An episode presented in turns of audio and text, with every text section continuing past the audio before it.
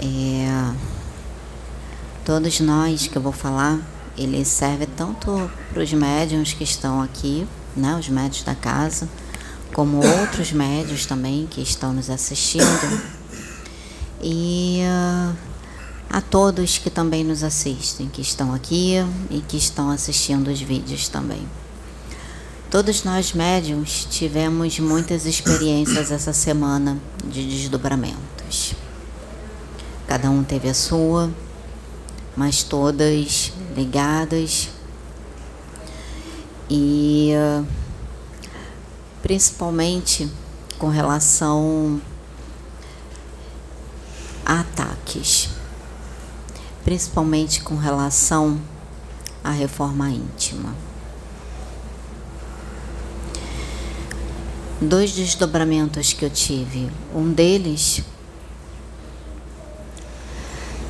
me mostrava seres, criaturas em que elas devoravam os humanos. Criaturas que não tem como descrever aqui, mas que eles devoravam. Eles viam, né, que passava perto deles, eles devoravam. E outro foi uma criança, me parecia ser uma criança, mas eu depois eu vi que era como se fosse uma espécie de um ventríloco. E uh, eles faziam ah, parecia que assim era um ventríloco, mas um ventríloco com vida. E eu via experiências sendo feitas com esse ser, com esse ventríloco, com esse boneco que tinha vida. E dele saíam cordas muitas cordas que iam em direção também às pessoas. Como eu, eu não lembro de todo o desdobramento, mas o que eu entendi do pouco que eu trouxe, que eu lembro, é porque foram muitos detalhes. Eu não tenho como trazer muitos detalhes, senão ficaria aqui muito tempo. Então eu estou fazendo um resumo. Os mentores os irmãos espirituais, eles têm o tempo todo falado da batalha que nós estamos travando. Nós já travamos essa batalha há séculos. Há séculos e séculos e séculos essa batalha travada. Porque essa batalha, ela é espiritual. Ela não é contra a carne, ela não é contra irmão, ela não é contra o próximo, ela vai além do que os nossos olhos carnais alcançam, muito além.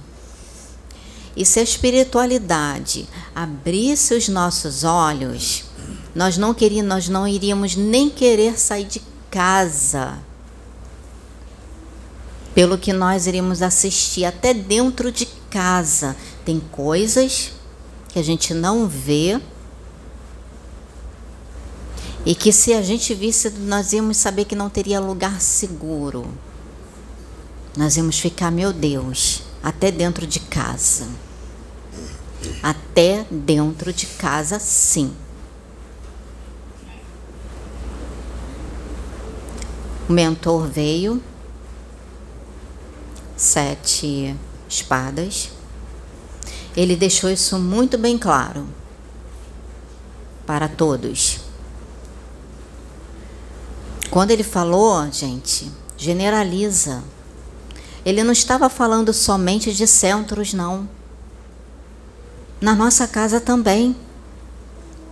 Quais são as lutas que você enfrenta dentro de casa? O que, que acontece dentro de casa? Como é que está o sentimento seu para com o irmão dentro de casa, para com o seu próximo dentro de casa? Você acha que dentro de casa não tem nada?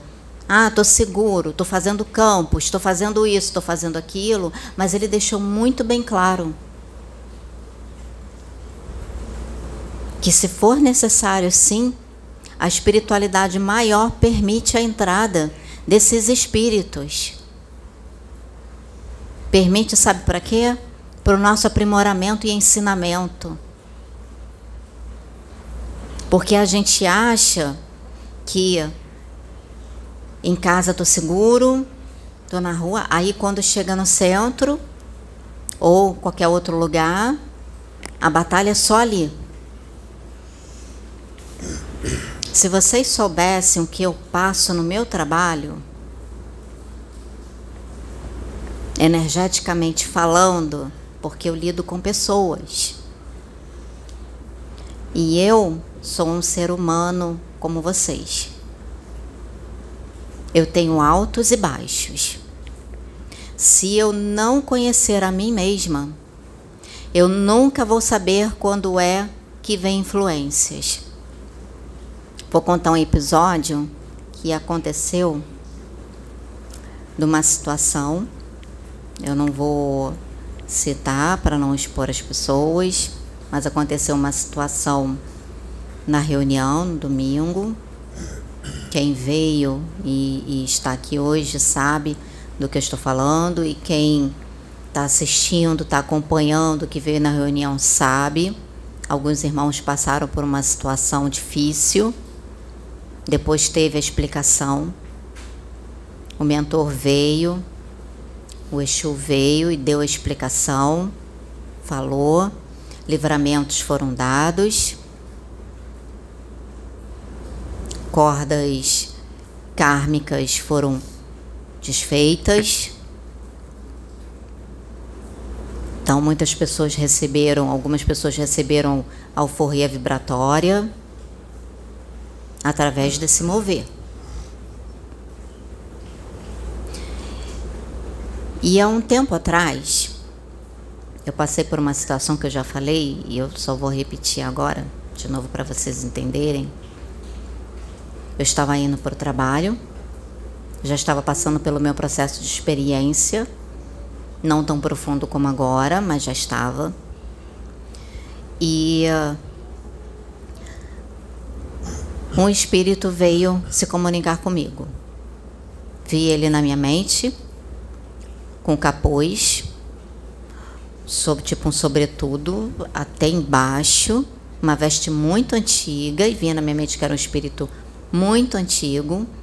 A vestimenta dele era escura, tipo aquele marrom quase preto. Tinha uns detalhes meio vermelho e não vi o rosto dele. Ele não deixava eu ver o rosto. Ele chegou e disse assim para mim: Você não tem noção do que você é capaz de fazer. Você não sabe o que você é capaz de fazer. Mas se você quiser, eu posso te mostrar. E eu senti a informação que veio para mim era que não via se ele era um trevoso ou se ele era da luz. Só vinha para mim que tinha alguma coisa estranha. E quando ele falou assim: Você não sabe do que você é capaz de fazer?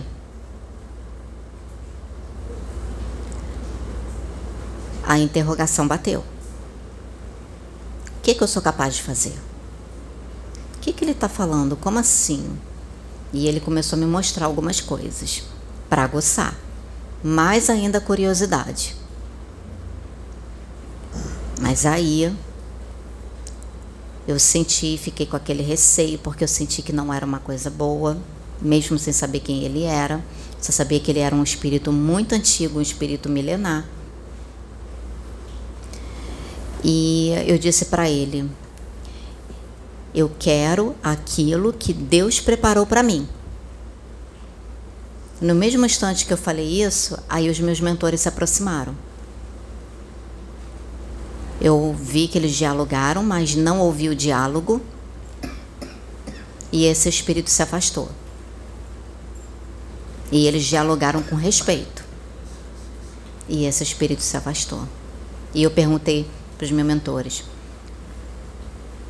Ele me explicou quem, quem esse espírito era, explicou que ele trabalhava para as trevas, quer dizer, ele trabalha nas trevas. E aí eu perguntei para ele, por que que você, vocês não impediram que ele se aproximasse? Ele disse assim, nós não podíamos interferir. Ele tinha acesso a você. Nós não podíamos interferir. Falei, por que, que vocês não permitiram, não impediram que ele se aproximasse e fizesse essa proposta? Porque foi uma proposta que balançou, porque atiçou minha curiosidade. E eu queria saber do que, que eu era capaz de fazer. Porque ele tinha me mostrado. Mas aí eu fiquei com receio, lembrei de Deus e não queria ir contra as leis de Deus e recuei. Falei, não, eu quero aquilo que Deus preparou para mim. E foi permitido que ele se aproximasse e fizesse o que ele fez. E o mentor deixou bem claro: a partir do momento que você fez a sua escolha, aí sim nós podemos interferir. Aí eu perguntei para ele: e se eu tivesse feito outra escolha? Ele disse: a gente não poderia fazer nada, é livre-arbítrio. São escolhas. Você ia ficar com as consequências da sua escolha.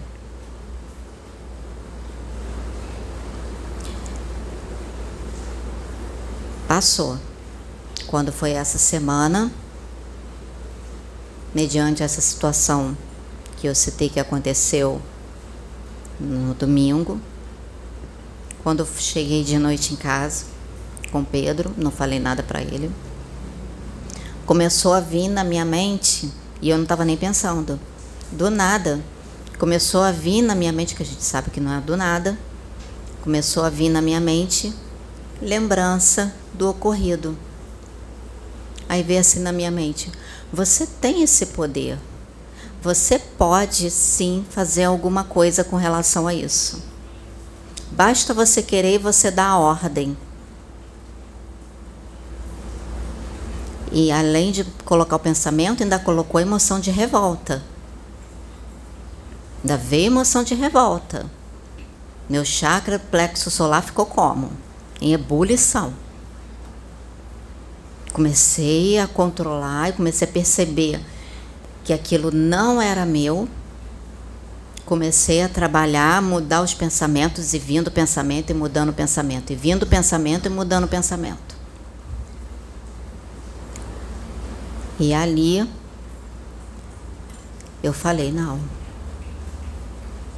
esse tipo de justiça não compete a mim. Esse tipo de justiça ela é de Deus, porque só Deus, o que eu vou falar, vocês vão entender o que, que eles me intuíram e colocaram na minha mente para eu fazer. E eu falei: só Deus tem o poder de dar a vida e de tirar a vida. Só Deus tem o poder de dar a vida e de tirar a vida. E além do mais, as coisas já foram feitas. A espiritualidade já está trabalhando. E comecei a orar, e comecei a repreender. E fui trabalhando, trabalhando, trabalhando, trabalhando. Aí foi passando, passando, botei a música de meditação para dormir, ouvindo música de meditação. Foi me acalmando. No dia seguinte amanheci melhor. Então, gente, é uma luta diária. Nós somos tentados o tempo inteiro. O tempo todo, cada um na sua fraqueza e mediante a sua personalidade. Sabe por quê, gente? Porque eles vão trabalhar naquilo que a gente já tem.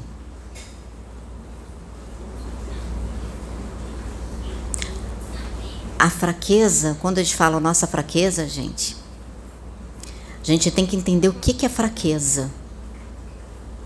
A fraqueza ela é extensa.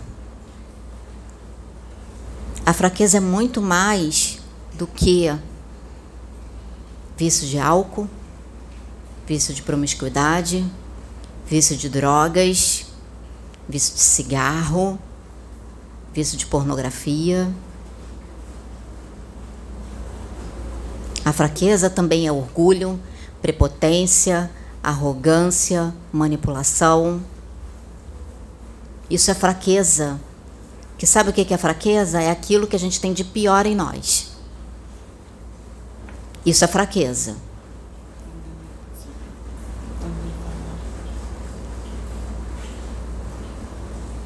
Entende, gente?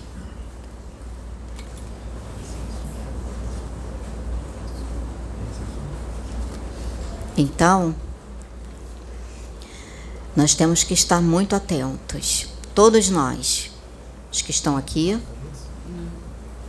os que estão nos assistindo, os médios também de outras casas que estão nos assistindo e nós aqui, principalmente, gente, nós. Cada médium aqui. Cada médium aqui tem que conhecer cada vez mais a si mesmo e não pense que conhece a si mesmo o suficiente. Porque a gente vai passar a vida inteira tentando nos conhecer. A vida inteira. Então, se nós não tivermos unidos, se não tiver união, humildade de um para com o outro, de um médium para com o outro,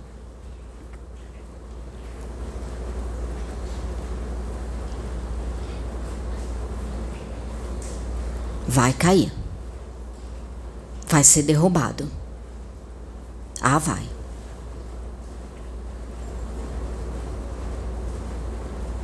Os mentores têm o tempo todo falado de união união e humildade. Porque senão vai acontecer aqui conosco, mesmo que já aconteceu com muitas outras casas. Vocês querem entender do que eu estou falando? Então leiam o livro Aconteceu na Casa Espírita. Vocês vão entender a luta que nós travamos aqui e que vocês também travam na casa de vocês. Que nós travamos na nossa casa. Pega o conteúdo que está no livro e a, coloca ele, aplica ele, muda, muda só o local e muda as pessoas.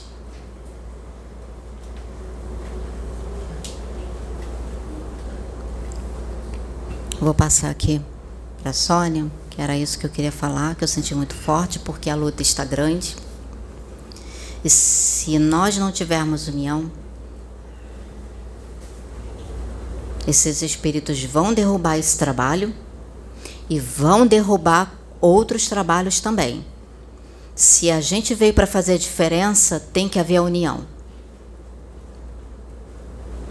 Assim como vocês também que nos assistem. Tem que haver união. Nós temos que entender que nós não estamos para combater um ao outro. Estamos aqui para somar. É momento de somar. É momento de unir forças. Porque nas trevas tem reino dividido. E reino dividido não subsiste. A gente vai fazer a mesma coisa? Na luz vai ter reino dividido também? Porque é o que está acontecendo. Em muitos lugares, independente de religião. Porque até mesmo nas religiões, tem denominações combatendo a outra.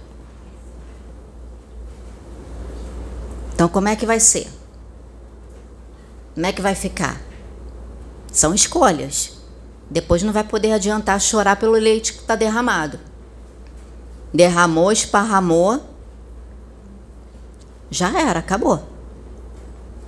Depois só noutra reencarnação. Outra encarnação.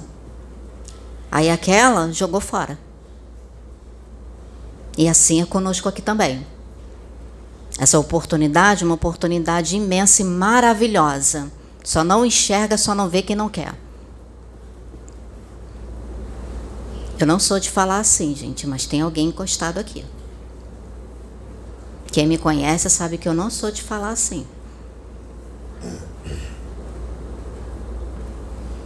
Aí depois vai ficar chorando. Não vai adiantar nada chorar. Desperdiçou a oportunidade que teve aqui. Que está tendo aqui. Então acorda, gente. Vamos acordar. Vamos acordar. Acordar que o negócio é muito sério. Encarnação não é brincadeira. Oportunidade encarnatória não é brincadeira.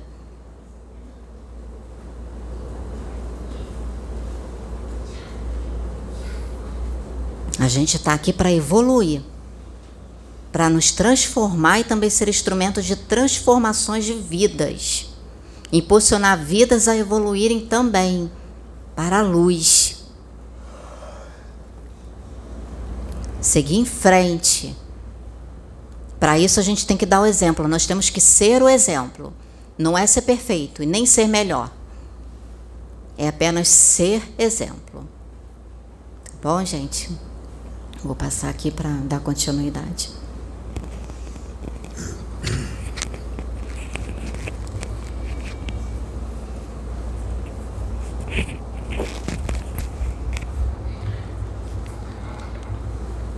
Irmão, desculpa, eu vou ficar de olho fechado para não perder minha conexão. Eu não estou incorporada. Eu só estou ligada com a espiritualidade. E eu não quero perder a ligação. Quem convive comigo sabe que eles me usam muito desta forma. Então eu vou trazer a mensagem que eu tenho que trazer. Eu prefiro ficar de olho fechado. Essa noite eu desdobrei. Fui no plano astral encontrar com dois, dois médios de outra casa.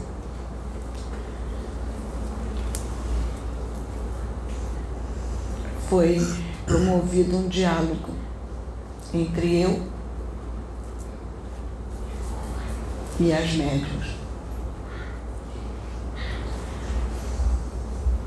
Uma delas, eu me aproximei para falar e mostrei o quanto o momento é decisivo e não é mais momento de pensar em si mesmo. O momento é de pensar a nível planetário.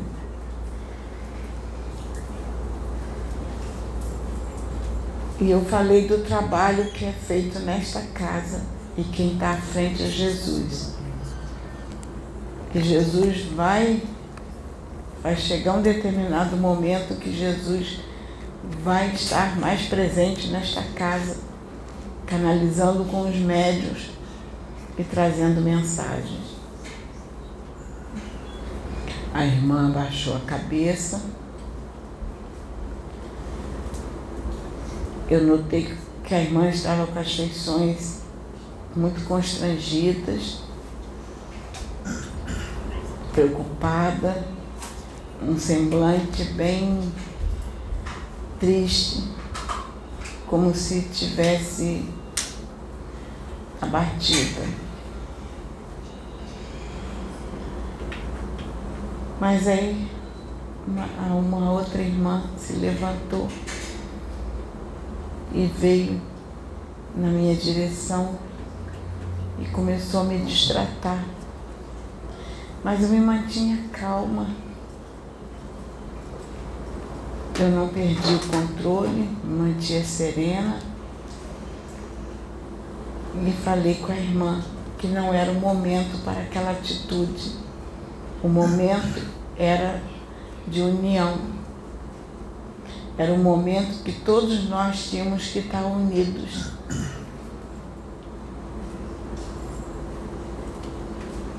E eu era interessante que era como se eu tivesse mais elevada é, parecia que eu estava numa situação mais elevada, mas eu não via andares, eu via como se eu estivesse mais alta e eu me sentia firme com os pés apoiada em alguma coisa sólida, mas eu estava mais elevada. Eu olhava, a primeira irmã que eu falei, ela estava um pouco mais abaixo. Eu, eu olhava, eu via ela, mas não na minha direção, mais abaixo. E a outra veio na minha direção e se colocou na minha frente e começou a me maltratar, a ser muito grosseira. E eu mantinha calma, mas me vinha a direção para que eu fosse um determinado local ali e pegasse um saco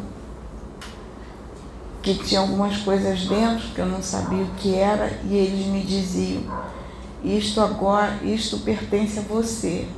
Vai, pegue.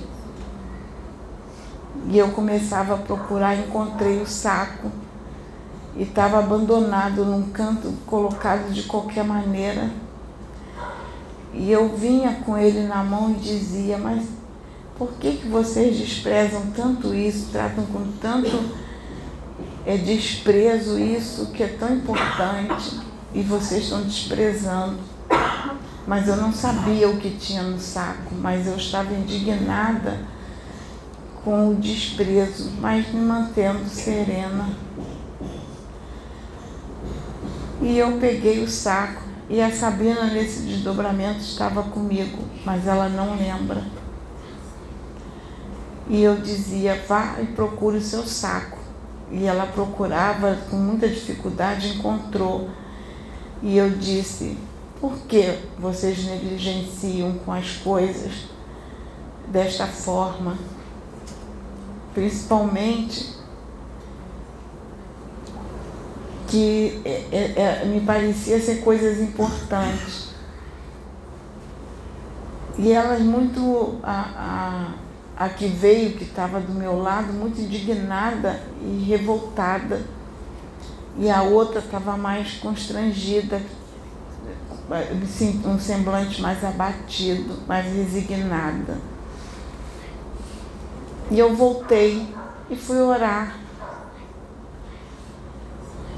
E comecei a orar e perguntei, pai, por quê? Por que esse desdobramento? O que que tu quis me mostrar? O que que havia nesse saco? Mas não me foi mostrado o que havia, mas o que eu entendi não era que o saco fosse meu, ele não era meu, ele me foi dado, ele foi tirado de lá e foi me entregue.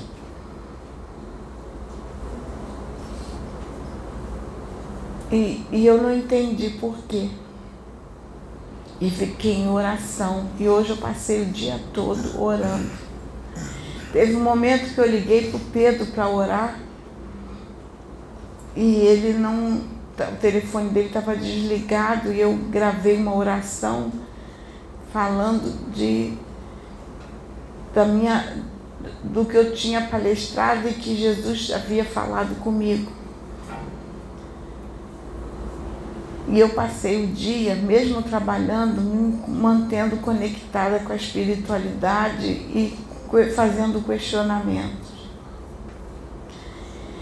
E o Pedro depois me respondeu e disse assim: se prepara porque eles vão te usar hoje. Parece que vem alguém para gravar com você. E eu não, não sei quem virá, porque provavelmente será num dos médios da casa mas eu estou me mantendo conectada com a espiritualidade e estou trazendo esta mensagem. Por quê? Muitos irmãos vão se surpreender porque vão perder dons. Deus vai remover muitos dons de muitos irmãos. E essas duas irmãs que eu desdobrei para estar com elas e o que foi conversado foi dada a última oportunidade para que atitudes mais, é, vamos colocar assim, atitudes mais severas, mais dolorosas não fossem tomadas. Foi a última oportunidade dada por Deus para reformulações. E eu acredito que me foi orientado a pegar esse saco, eu acho que esse saco veio com os dons. Eu peguei de uma, Sabrina pegou de outra. Foram removidos os dons, a mediunidade. Pelas escolhas que foram feitas.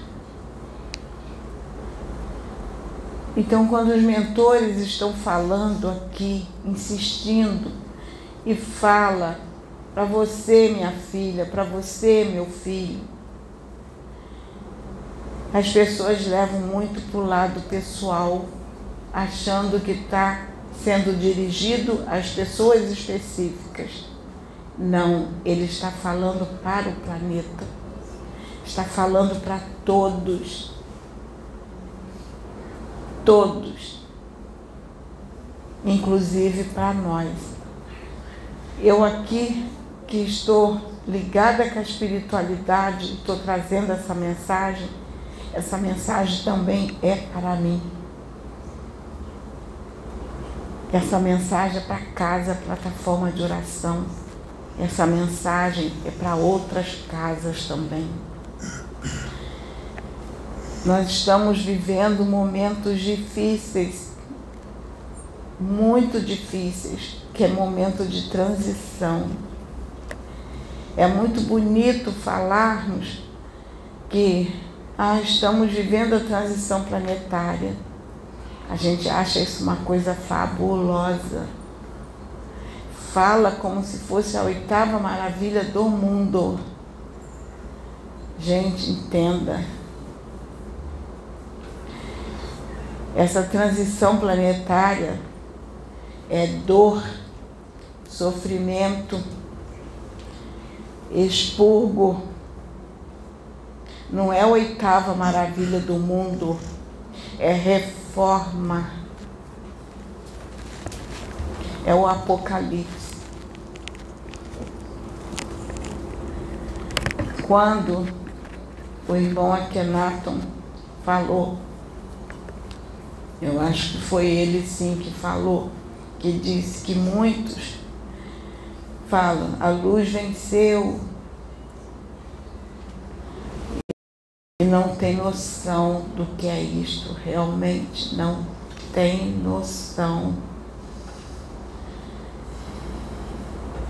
Porque muitos que falam, a luz venceu, tem coisas dentro de si a serem transformadas mas se não se ligarem mais com a espiritualidade, não procurarem se elevar espiritualmente, não vão enxergar as suas dificuldades. Vão ver as dificuldades de todos à sua volta, menos a sua. Por isso que se pede tanta reforma íntima por que, que pedem união dentro da casa? Aqui no nosso meio é pedido união o tempo todo. Porque é mais fácil para nós olharmos o irmão e ver os defeitos do irmão, as dificuldades do irmão, do que olhar a nossa própria dificuldade. Por isso que Jesus disse: antes de olhar lá o, o, o cisco que está no olho do teu irmão, olha o espeto que está no teu. Você tem um espeto no teu. Por que você está enxergando o cisco do teu irmão? Que isso quer dizer? O meu espeto me causa mais danos do que o cisco no olho do irmão. Porque eu não quero enxergar as minhas dificuldades. Aquilo que tem que ser mudado em mim. Eu consigo olhar para o meu irmão, fazer uma avaliação. Muitos fazem até avaliação psicológica do irmão. Coitado. O irmão precisa de um psicólogo. Coitado, o irmão está extremamente doente. Coitado, ele está mistificando porque ele precisa de ajuda. Coitado, ele está sendo usado pelas trevas. Quando nós abrimos a boca para dizer, coitado do irmão está sendo usado pelas trevas, essa treva está mais dentro de nós do que naquele irmão. Quando nós abrimos a boca para dizer e julgar o irmão, começar a mostrar todas as dificuldades que observou naquele irmão, as trevas estão dentro de nós de uma forma severa nos dominando, porque não nos permite enxergar a nossa treva, a nossa luta. A gente vê a treva do irmão, mas não a nossa. E muitas das vezes aquele irmão não está nem em trevas, está mais na luz do que aqueles que veem a treva nele. E é isso que Jesus vem falando neste trabalho, é isto que os mensageiros de Jesus vêm falando neste trabalho, é isto que as mensagens são ditas o tempo todo. E ontem, conversando com Pedro, eu falei, Pedro, eu lembrei foi num momento que eu estava orando ontem, não segunda, eu estava orando com Pedro e falei. Teve um momento, Pedro, que eu me vi no tempo de Jeremias. Eu me via com água nas canelas, no fundo de um poço. Eu olhava para cima, as paredes úmidas. E eu com medo ali, com aquela água nas canelas e com medo. Eu agora entendo porque que eu passei toda a minha vida pedindo, Senhor, não me deixe chegar ao fundo do poço. E eu lutando contra mim mesma, contra as minhas dificuldades e pedindo a Deus que me ajudasse a enxergar as minhas dificuldades e fazer reformulações. Que o pavor de chegar ao fundo do poço era grande. E uma vez eu passei por um processo complicado, em que eu me vi numa situação que eu tive que fazer escolhas. Diante das agressões que eu estava sofrendo, eu tive que silenciar. Porque se eu abrisse a boca para responder, poderia colocar a minha vida e a vida da outra pessoa em risco e não, estávamos, não estaríamos mais aqui vivos. E eu tive que ouvir tudo aquilo calada e só levar o pensamento a Deus. E quando eu questionei a Jesus e disse: Por que eu passei por isto? Olha os riscos que eu corri ali, por que tu permitiste? E Jesus me disse: Você não me pediu para eu te ensinar? Pois eu permiti, foi um aprendizado. E você passou pelo teu aprendizado. Então, às vezes, a gente tem que ouvir coisas que nós não queremos ouvir, mas é necessário para o aprendizado. O que eu ouvi naquele dia me doeu a alma, mas foi necessário para o meu aprendizado.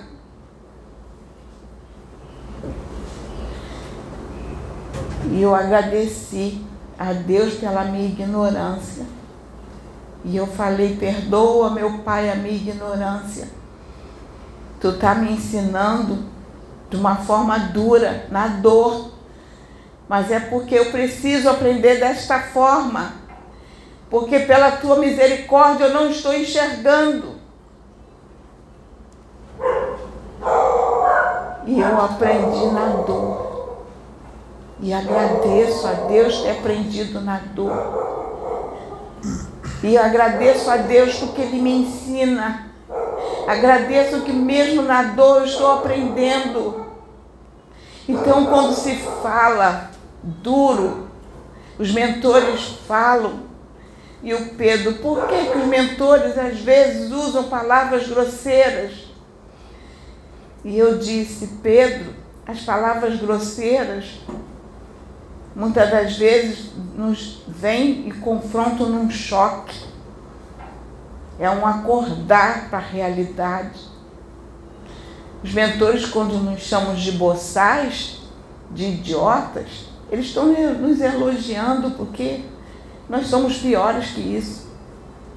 Isso é elogio, Pedro. Ele não está me chamando de boçal. Não, se ele pudesse usar uma palavra pior, pior, ele usaria, porque realmente nós merecemos ouvir o pior. Eles são muito é, é, é, amorosos conosco, que chamam de boçais. Para nos acordar, porque é necessário. Então, eu falo para os irmãos, é o momento de acordar.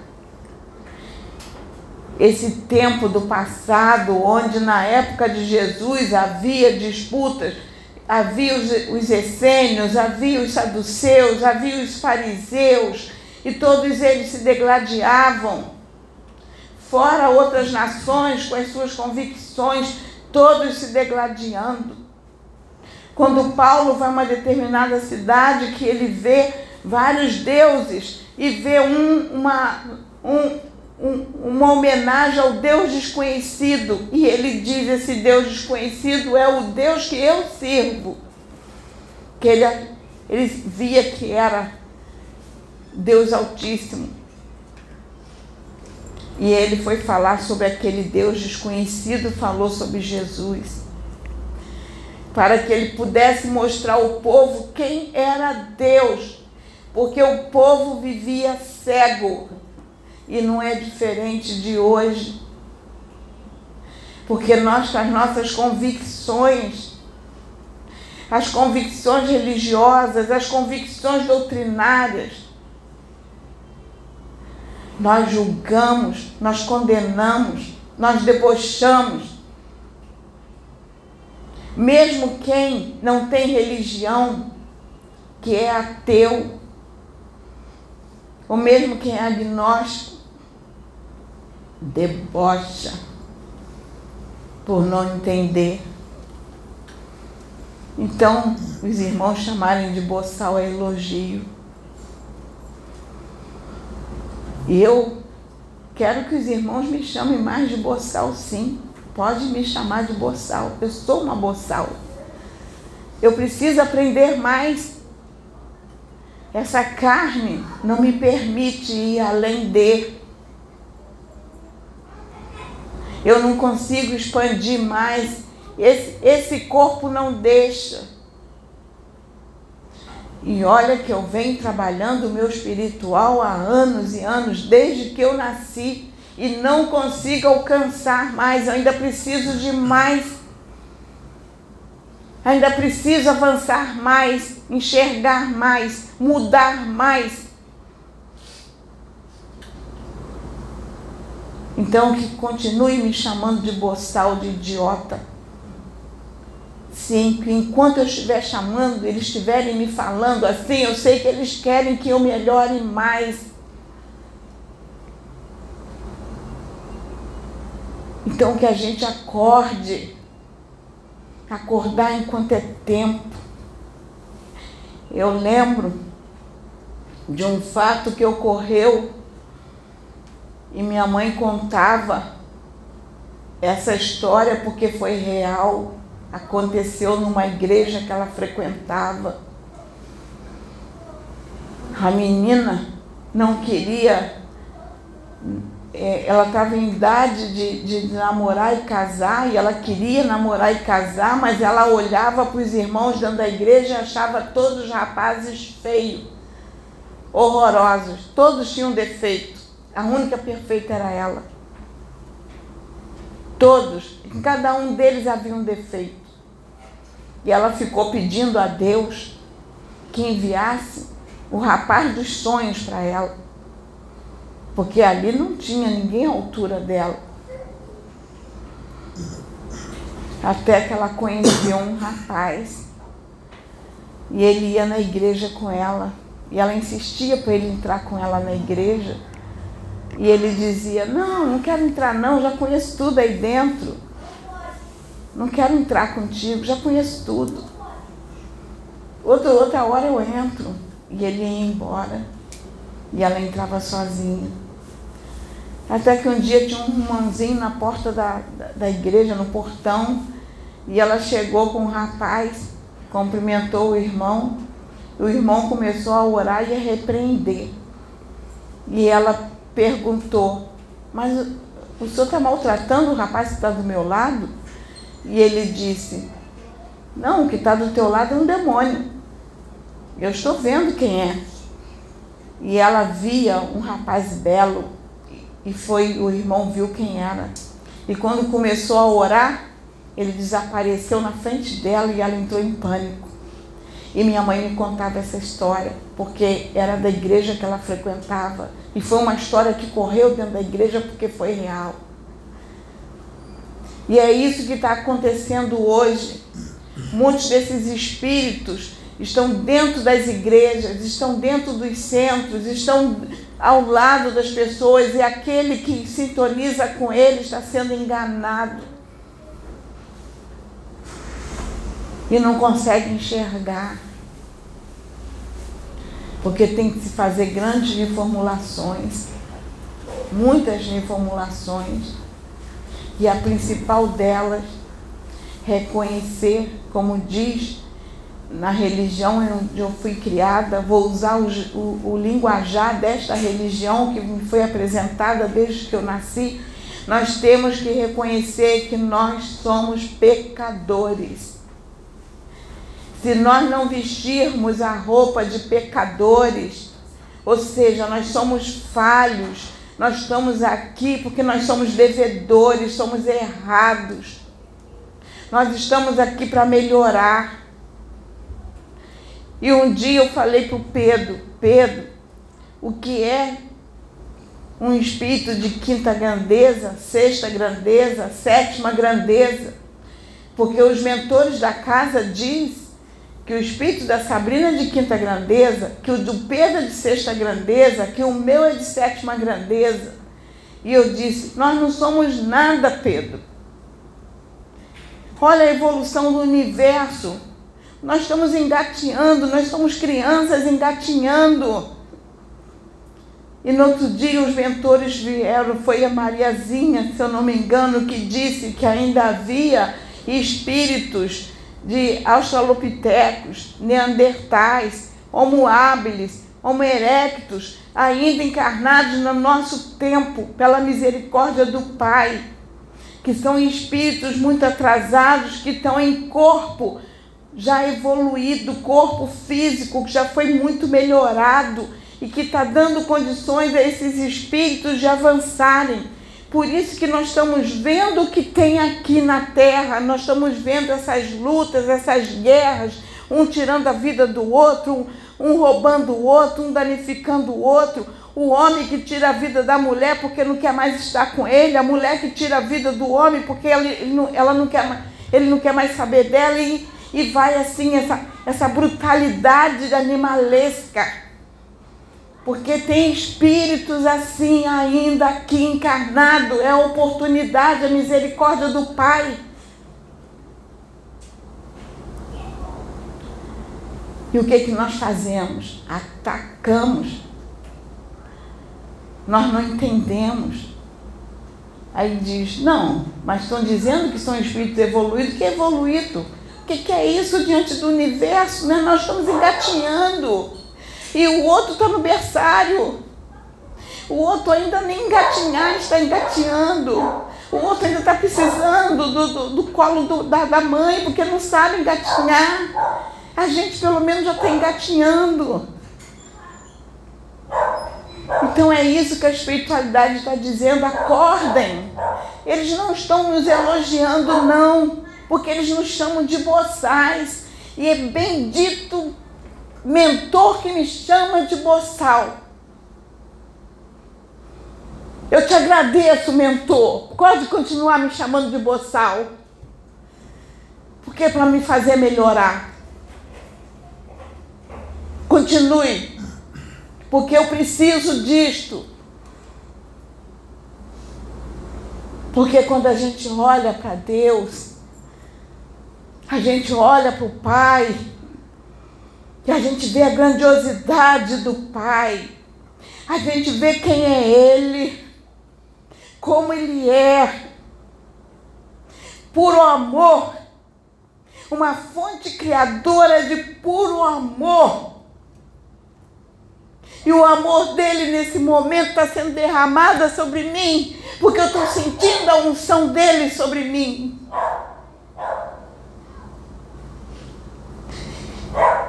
É um puro amor que criou tudo que está aí, criou cada planeta, cada astro que existe nesse universo.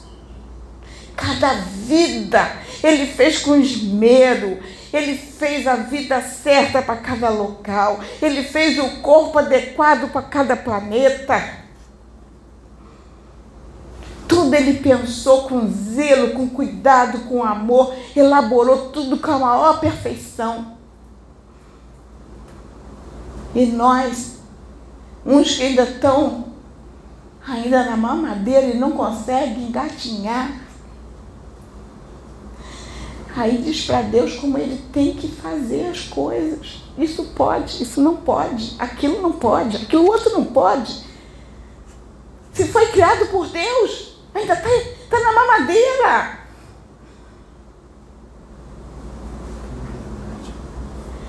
E quem está engatinhando também diz: não, impossível.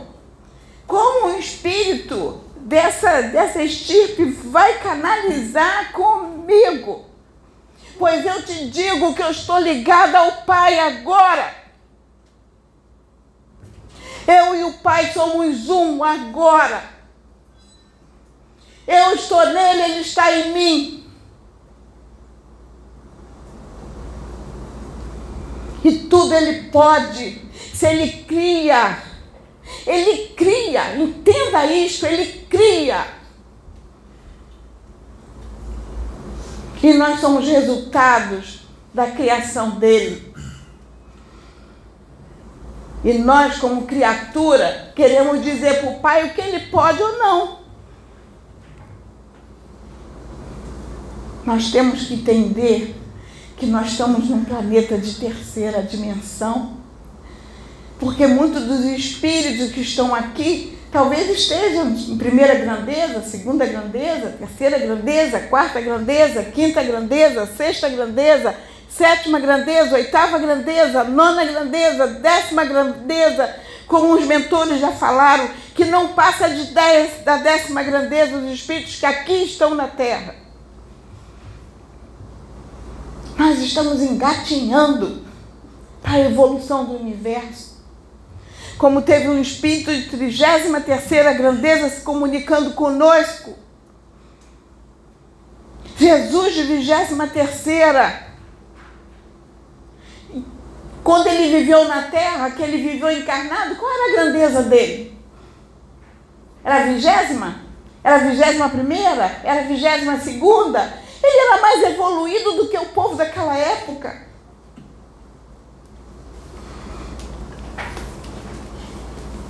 Então é o momento de acordar. E o momento de acordar já está passando. Nós estamos vivendo a separação do joio e do trigo já. Não fiquem esperando a gente como tá, como a gente vê os desenhos que vê as pessoas vestidas de branco voando para o céu. Isso não existe. Não vai ter corpo aqui, desse corpo subindo para o céu, não. Vai sim espírito e vai para o tribunal para ser julgado. A palavra fala do livro da vida que está lá. Está tudo descrito de cada um, de cada um. E vai ser tudo colocado na balança. Como eu uma vez orando por uma pessoa conhecida. que eu não posso citar nomes. E eu orando por esta pessoa que me era muito querida. E o mentor que veio falar comigo disse: ele foi colocado na balança, foi avaliado tudo que ele fez. E para o lado que pesou, a direção foi dada. E ele está sendo cuidado, foi para um lugar bom e está sendo cuidado. Ele não foi para um umbral, ele não foi lá para baixo, porque no, na avaliação ele foi mais conceituado para cima. Então é isso que nós temos que pensar, irmãos, temos que mudar essa mentalidade. Eu sempre falei assim para o Pedro: Pedro, não é porque nós estamos nesse trabalho espiritual que nós somos melhores. Não, nós estamos pela misericórdia do Pai. Assim como muitos outros trabalhos espirituais que existem, existem pela misericórdia do Pai. A mediunidade é a misericórdia do Pai. Se uns têm mais dons do que o outro, misericórdia do Pai. Porque Deus deu para aquele mais, aquele era mais necessitado. E Deus disse: Vou te dar mais para que tu possa evoluir mais e não fique estagnado. E Deus dá. E quantos que Deus coloca uma mediunidade linda e ele se recusa a trabalhar. E quando trabalha com a sua mediunidade, faz da mediunidade uma profissão, uma forma de ganhar a vida.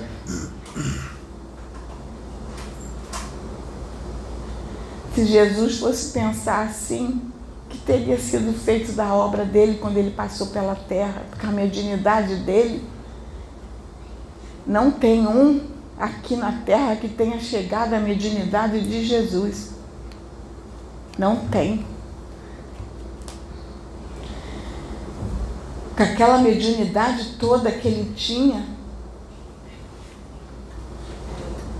ele podia fazer o que quisesse. E, no entanto, Jesus se dedicou a cuidar daqueles que Deus colocou na mão dele para cuidar, a levar a palavra de Deus, a fazer a obra de Deus. E Jesus nasceu pobre morreu pobre.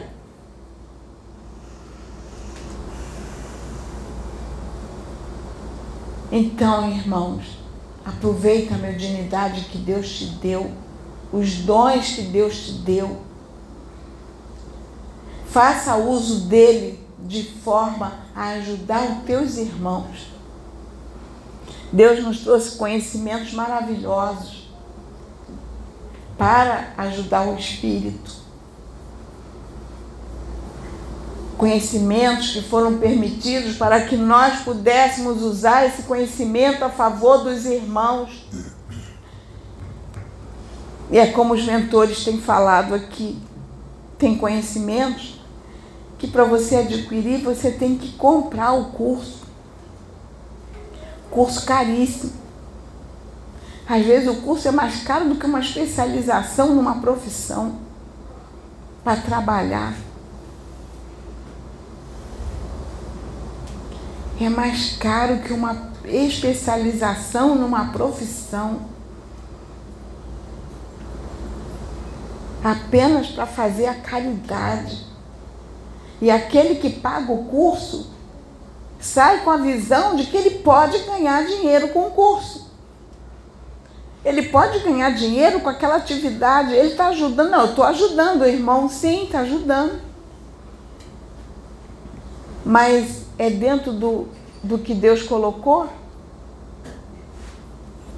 Dá para o teu irmão aquilo que você quer para ti? Você gostaria que te cobrassem aquilo?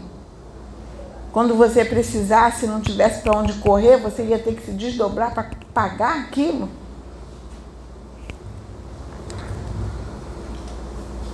E é isso que a gente faz.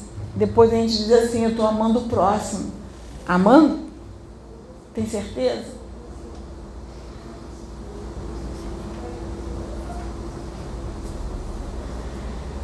Então, irmãos, o que eu estou falando eu estou ligada com o Pai. Eu não estou incorporada.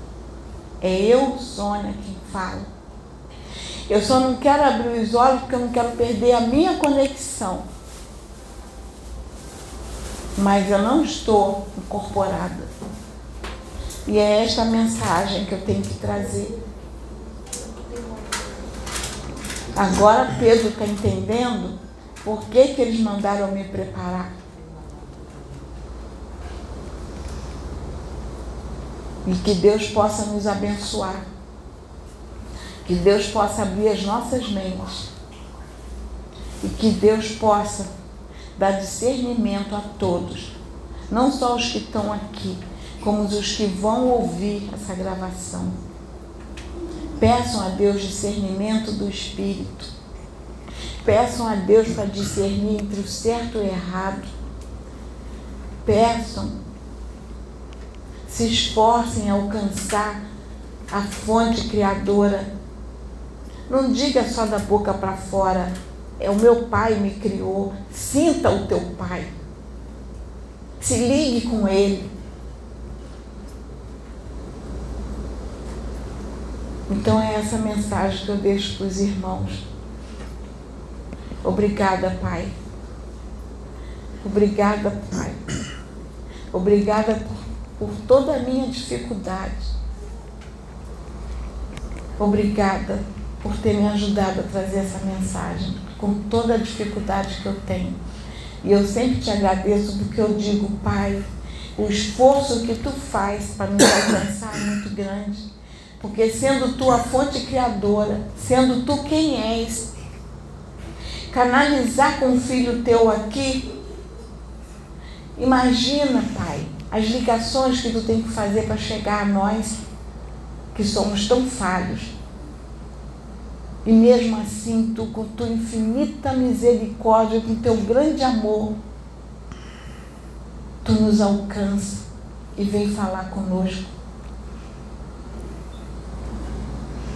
E eu sempre digo, nós só temos conhecimento da fonte criadora porque a fonte criadora veio a nós.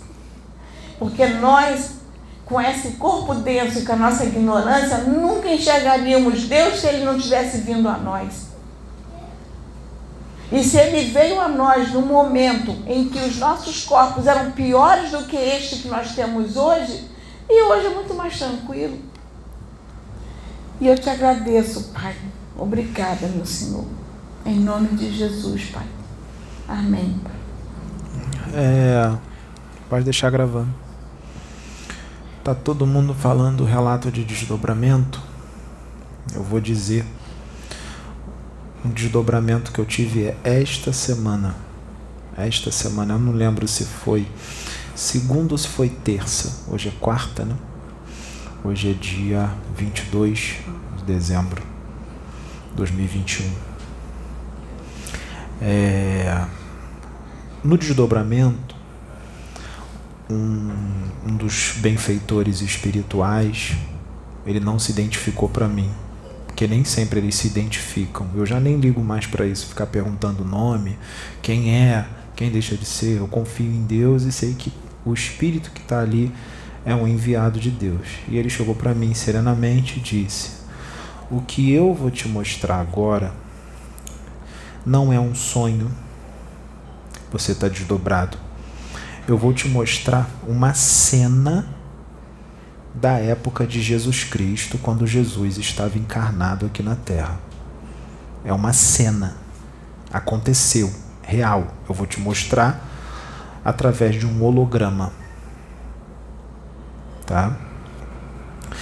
E era um dia de sol, sem nuvens, quase sem nuvens nenhuma, bem azul o céu. O sol estava bem forte, era um calor escaldante. Era um deserto, eu via a terra de chão batido. Tinha uma multidão de pessoas naquela época, Jesus encarnado, uma multidão de pessoas. Jesus estava lá no meio deles, estava pregando, dando os ensinamentos dele, as pessoas ouvindo em volta. Jesus era bem jovem, Novinho, cara de novinho ele. Molecote. Ele aparentava mais jovem do que ele era. É, olhando assim para ele, ele aparentava uns. Ele aparentava menos, ele devia ter uns 30 e pouco, 30, 31. Mas ele aparentava uns 20 e poucos anos. Uns 26, 27 anos. Aparentava mais novo. E tinha um poço no chão, um poço de água com pedras em volta do poço. Poço de água. E ele estava sentado de frente para o poço, falando para as pessoas que estavam sentadas também tudo ao redor dele. E aí chegou um homem mais velho, aparentando uns 68 anos de idade, mais ou menos, 68, 70 anos. Esse homem estava com um problema de saúde que ele não conseguia curar. Ele estava com uma doença e ele foi até Jesus para pedir a cura. E Jesus colocou a mão nele e curou o homem na hora. Nenhum médico curava ele, ele estava com problema já há um bom tempo. Jesus botou a mão e curou ele na hora. Olha o que, que aconteceu, gente. O cara foi curado por Jesus. Logo que ele foi curado instantaneamente, o cara foi tomado por uma raiva, um ódio e o mentor me passando o que estava acontecendo. Sabe que raiva e ódio é essa? Ele está com inveja de Jesus. Ele foi curado por Jesus. E naquele momento que ele foi curado, ele sentiu uma inveja absurda de Jesus. Porque Jesus era muito invejado. Porque as pessoas, muitas delas, percebiam que ele era muito mais evoluído mesmo, ele tinha aqueles dons, ele era um enviado de Deus. Inclusive os sacerdotes da época, eles invejavam muito Jesus, porque eles falavam uma coisa e Jesus dava uma resposta na hora, e ele deixava, e Jesus deixava eles calados. Eles não tinham argumento, e isso deixava eles possessos. Porque eles queriam saber de onde vinha tanta sabedoria, de onde vinha tanto conhecimento. Tá? Ele era muito invejado. E o cara ficou com inveja de Jesus e falou gritando, gritando com Jesus, porque eles eram bem grossos, bem belicosos, bem grosseiros na época. O ser humano ainda é assim. Eu vejo muita grosseria na rua, muita, muita, muita mesmo, mas naquela época era mais. E o homem falou assim para Jesus: Ah, isso foi um truque. Eu quero ver agora se você é isso tudo mesmo. Vamos ver se você é isso tudo mesmo. Eu quero que você transforma, transforme toda essa água que está no poço em vinho. E aí as pessoas em volta, todo mundo olhando, olhando e querendo ver o que, que Jesus ia fazer. Jesus sereno, ele não perdia o controle. Ele sereno, calado. Ele pegou uma cambuca que tinha uma, é, uma corda amarrada, porque é uma cambuca que eles jogavam lá embaixo do poço para puxar água. Uma corda amarrada. Ele pegou a cambuca, jogou lá embaixo e eu vi, através do holograma, eu vi o poço lá embaixo. Eu vi a água se transformar toda em vinho. E ele puxou a cambuca já cheia de vinho. Quando ele puxou a cambuca cheia de vinho, acabou o sonho acabou o desdobramento. Isso me foi mostrado. Jesus, vamos voltar, gente, naquela época. Não tinha tecnologia nenhuma, não tinha internet, não tinha YouTube. Ele tinha que sair andando para pregar e se cansava. Ele estava num corpo físico. Ele não era conhecido. Ele não era famoso não existia internet, não existia YouTube, ele não tinha canal no YouTube, ele não tinha um milhão, dois milhões de inscritos, ele era desconhecido e pobre. Como a Sônia disse, morreu pobre. e quis continuar pobre. Tudo que ele ganhava, ele dava tudo na hora. Ele fazia caridade de graça. Ele não cobrava 8 mil reais num curso de apometria. Ele não cobrava 10 mil reais num curso online. Não, era tudo de graça. E nós sabemos das nossas experiências espirituais aqui na casa, desde que eu conheci Sabrina, e as experiências que nós temos desde criança, que são muitas, são inúmeras, incontáveis. E se nós falarmos por aí, vocês já sabem qual é a reação das pessoas. Louco, maluco, isso é sonho, é coisa da sua cabeça, é impossível, não pode. É sempre a mesma coisa.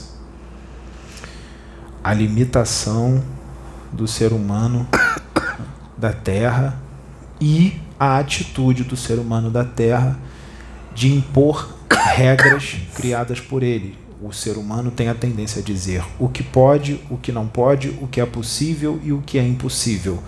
E quando esse ser humano, cada vez que ele mais estuda, cada vez que ele adquire mais conhecimento, na parte da mediunidade, na parte da ufologia, essa parte toda espiritual, mas ele fica assim, colocando limites em dizer o que pode e o que não pode. É como a Sônia disse: o ser humano, Deus não é o Deus do impossível? Deus tudo pode? O ser humano diz para Deus o que ele pode fazer, o que ele não pode fazer, o que pode, o que é impossível, o que não é impossível. O ser humano tem a tendência a criar regras. Regras e também o ser humano gosta de deixar os outros na ignorância para poder manipulá-los. Quanto mais os outros ficarem na ignorância, melhor, porque ele pode manipular mais.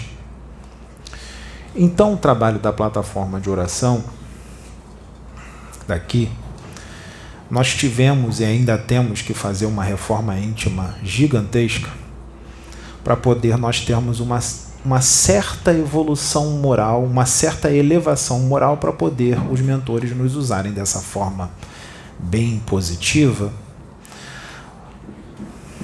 nós temos que estar com uma certa elevação moral para poder eles usarem a gente dessa forma. Nós não podemos estar tropeçando o tempo todo.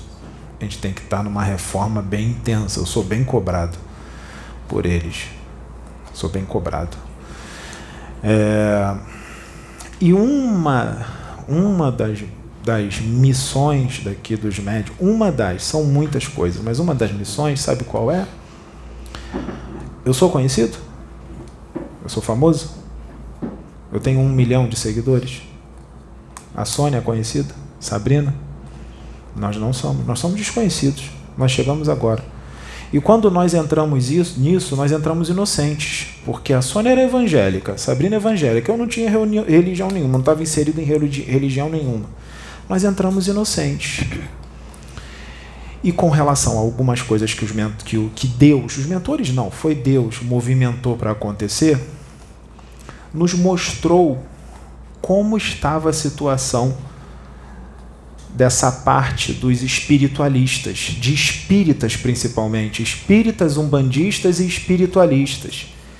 E a gente falou assim: caraca, maluco, tá assim?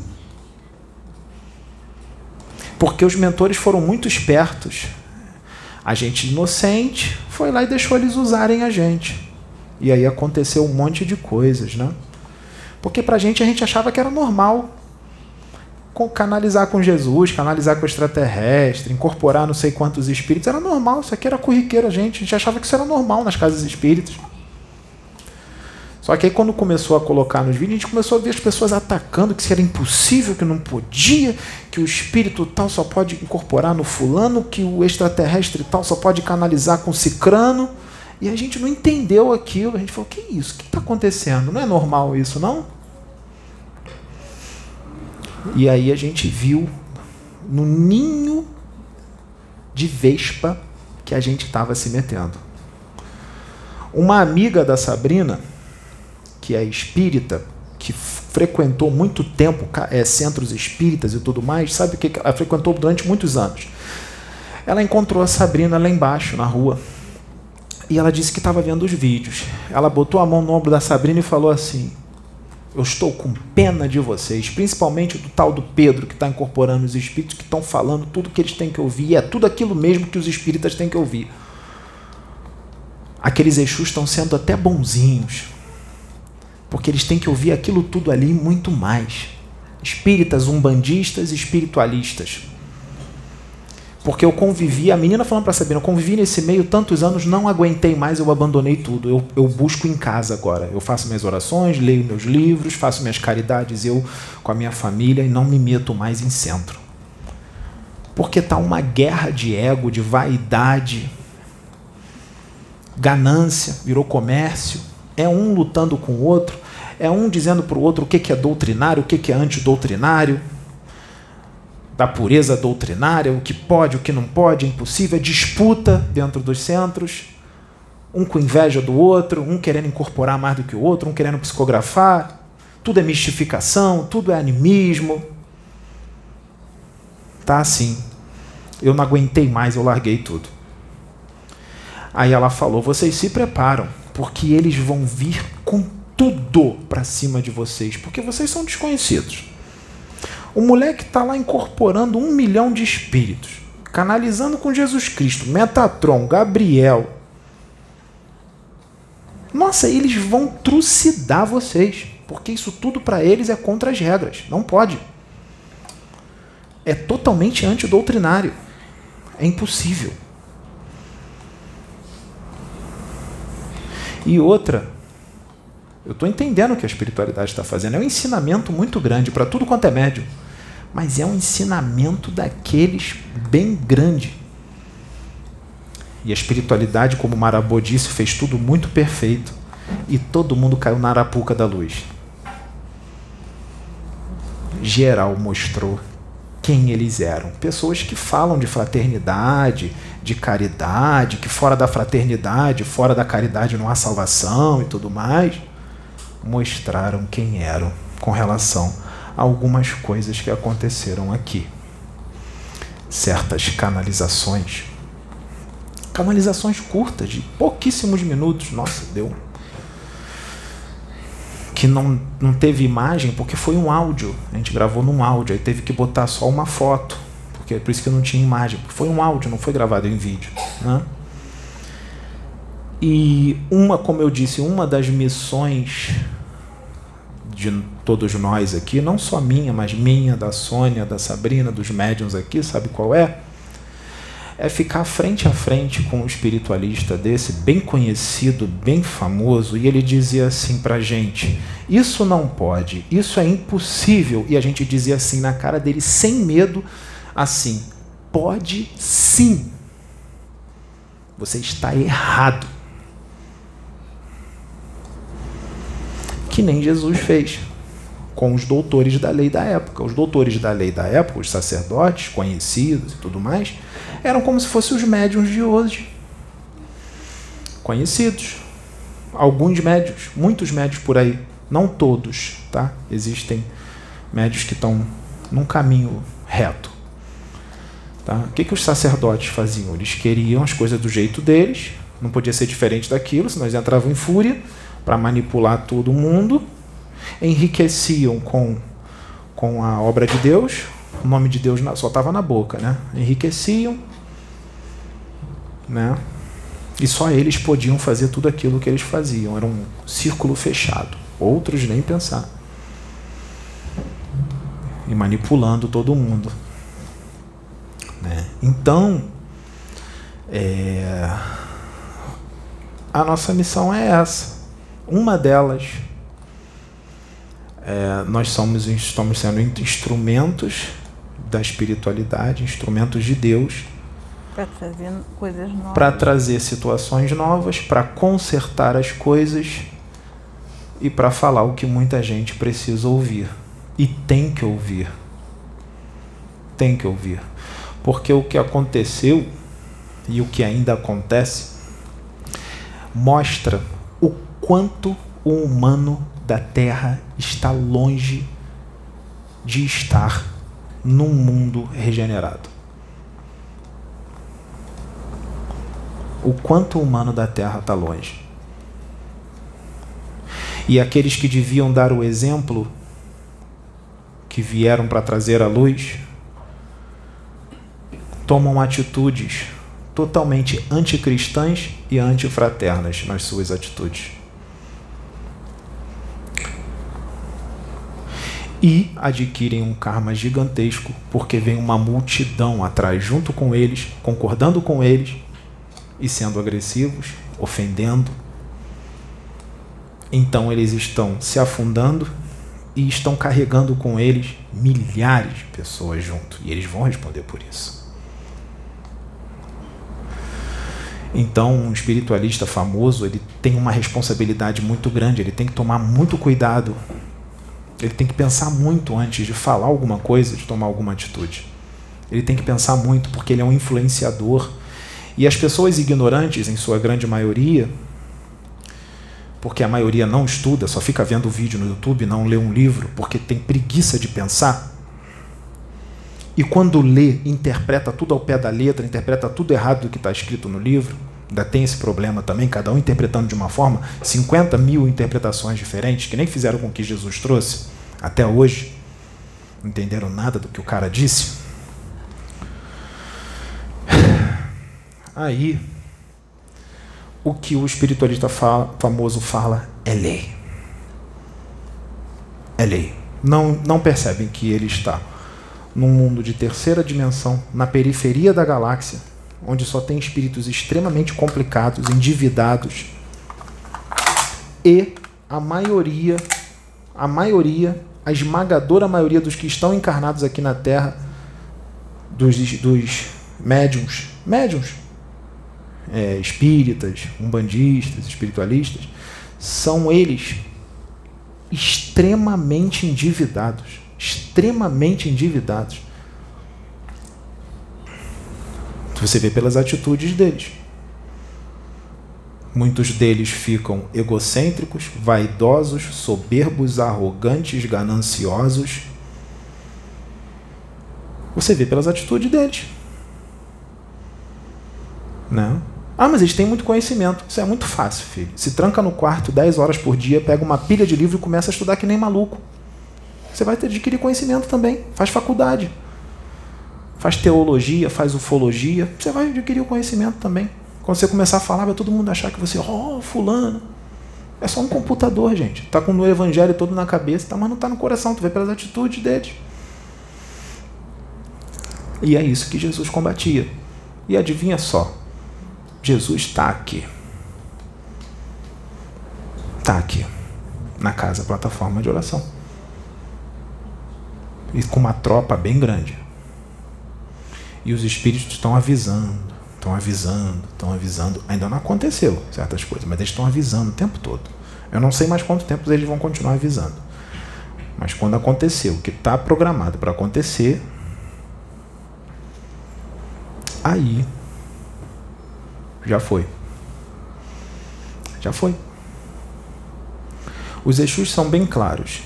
Tudo que nós falamos, escrevemos para alguém e até pensamos, cria karmas. Karmas. Principalmente se a gente for conhecido e arrastar multidões. Pior ainda então tem muita gente que encarnou como médium hoje para quitar débitos porque é espírito endividado, se desviou do propósito porque foi ficando famoso, foi ficando conhecido. Se desviou do propósito. E em vez de quitar os débitos que tinha que quitar, adquiriu mais. Vai chegar no plano espiritual mais endividado do que quando veio.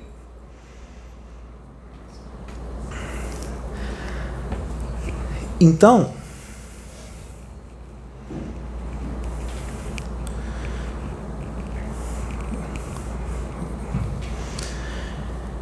É. É complicado. É complicado. Eu estou pensando aqui antes de falar, eu preciso pensar. É. É complicado. Jesus, eu ia falar uma coisa, vou falar outra. Jesus, quanto mais evoluído é um espírito, mais humilde ele fica. E mais renúncia ele faz. Mais renúncia ele faz. Lá no abismo, tem anjo no abismo. Gabriel veio aqui e falou que fica lá. Ele renunciou toda a região celeste dele para ficar no abismo direto, cuidando dos irmãos que estão em sofrimento lá. Gabriel. Gabriel. Arcanjo. Quanto mais ele evolui, mais ele fica humilde, mais ele renuncia a sua vida, mas ele renuncia, sabe para quê? Em prol de um todo, de uma toda uma humanidade ou todo um sistema solar, todo um planeta, toda uma galáxia, ele renuncia em prol de toda uma galáxia. Quanto mais ele evolui, mais ele renuncia. E mais humilde ele fica. E o que que ele renuncia para quê? Em prol da evolução dos seus irmãos menos adiantados. Então, que tudo que esse tipo de espírito quer, tudo que ele quer é a evolução dos seus irmãos, o crescimento dos seus irmãos. E ele vai usar de todas as suas armas para poder ajudar esse povo de um planeta, de dois planetas, ou de um sistema solar inteiro, ou de uma galáxia inteira, para evoluir. E se ele é um espírito extremamente antigo, como Jesus Cristo, que tem em média 13 bilhões de anos a existência do espírito dele, mais ou menos isso, 13 bi, B de bola, BI, não é milhões, não, é bilhões. Ele é um cientista do espírito, e tanto. Cientista do espírito. E é um mago dos magos. Porque tudo que ele fazia aqui na Terra era magia. Mago, ele usava magnetismo, a força do pensamento, convicção, certeza absoluta de que ele ia fazer aquilo e ele fazia. Ele pensava, ele criava, ele era um co-criador Então, ele tem muito conhecimento, né? O conhecimento dele é absurdo. Chegou aqui, ele teve que falar historinha, teve que falar, falar em parábolas para entenderem. Mesmo assim, não entenderam. Teve que falar historinha. Porque ele não ia começar a falar coisas do universo, mecânica quântica, ninguém ia entender nada. Iam arrancar a cabeça dele fora. Ia ficar todo mundo olhando para ele de boca aberta, sem entender nada. Então ele, é, ele, ele, ele é a ciência em espírito, a ciência total. Então, se ele tem muito conhecimento, uma evolução absurda, uma força absurda, uma comunhão com Deus absurda, será que ele não tem o conhecimento para canalizar com um médium encarnado aqui na Terra? Ele tem conhecimento. Com um médium que ele quiser, não é só eu, Pedro, não, com quem ele quiser. Ele já canalizou com a Sônia, ele já canalizou com a Sabrina. Ele canalizou com a Sabrina, ele conversou comigo duas horas e meia. Canalizado com a Sabrina. Conversou comigo duas horas e meia. E eu vou dizer para vocês, para ele se despencar de lá e conversar comigo duas horas e meia e acontecer tudo o que acontece, porque acontece, porque eu, eu vejo ele em desdobramento, ele me dá aula dentro de naves, ele já me levou no umbral, ele já me levou no universo, desdobramento. Contato com ele o tempo todo. Ele fala comigo na minha mente. Canaliza comigo direto. Na hora que eu estou falando, já não é mais eu, é ele falando. Já conversou com a Sônia 40 minutos através de mim. O negócio é sério. O negócio é sério. Ainda não aconteceu. Ainda não aconteceu. Mas vai acontecer. E o que está preparado para acontecer aqui vai abalar a estrutura do mundo. Vai abalar. E a Mariazinha, ela fala de um jeito brincando, que ela é um herê, mas ela fala coisa séria. Quando ela disse que vai ter um monte de avestruz enfiando a cabeça dentro do buraco para se esconder de vergonha, é real, vai. Porque não, é, a espiritualidade não vai esperar certas pessoas desencarnarem. O aprendizado vai ser aqui, durante a encarnação. O aprendizado vai ser aqui durante a encarnação.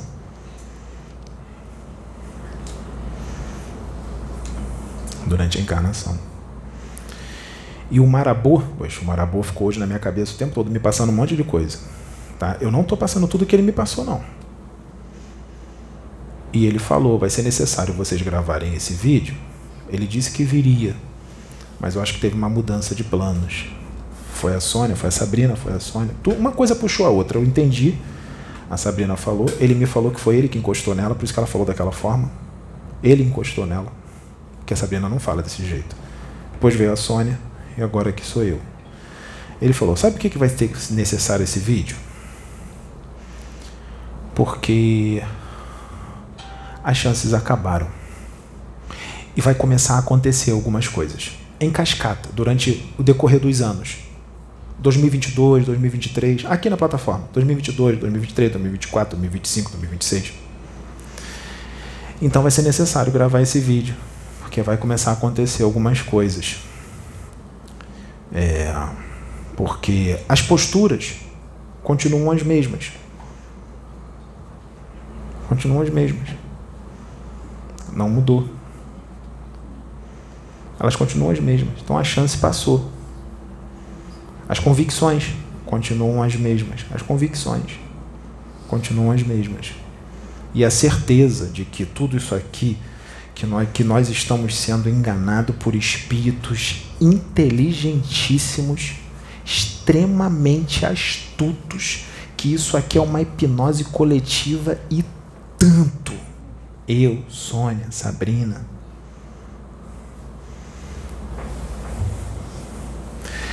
E que estamos muito fascinados, porque o fascinado ele não vai admitir que está sendo enganado de jeito nenhum. Característica de fascinação. Ele não vai admitir que está, sendo, que está sendo enganado. Fascinação é assim, ele não admite. As pessoas tentam avisar ele, não, não tá, não tá, porque ele está totalmente fascinado. Eu estou fascinado, Sônia está fascinada, Sabrina está fascinada. Fazendo reforma íntima. Sendo bem fascinados. Nós estamos gravando esse vídeo aqui, não é porque a gente está sendo repetitivo, não. É por direção da espiritualidade. Porque por mim, ó, eu não falava nem mais disso. Eles estão pedindo. Que eu não estou nem aí para nada disso. Eu nem entendo isso. Essa guerra de propriedade com o espírito, de isso pode, isso não pode. Eu não estou nem aí para isso. Eu nunca tive religião, nunca fui ligado à doutrina espírita, bandista. Nunca consegui entrar em religião nenhuma, porque eu nunca aceitei dogma, doutrina, desde pequenininho. E nunca quis é, é, é, é, ficar famoso. Eu, quando eu tinha Facebook, eu não tenho mais, quando eu tinha Facebook, eu tinha pouquíssimas fotos. As pessoas me perguntavam, pô, você não tem foto nenhuma? Eu falava, não, não gosto. Não gostava de aparecer. Isso aí, ó, eu nunca quis isso. Tá maluco? Pra quê? Me expor aqui pra quê? Pra ficar sendo ofendido? Pra ficar sendo xingado? Pra ficar sendo humilhado? Eu tô fazendo isso aqui porque eu tô obedecendo o cara lá em cima. Porque por mim não fazia não.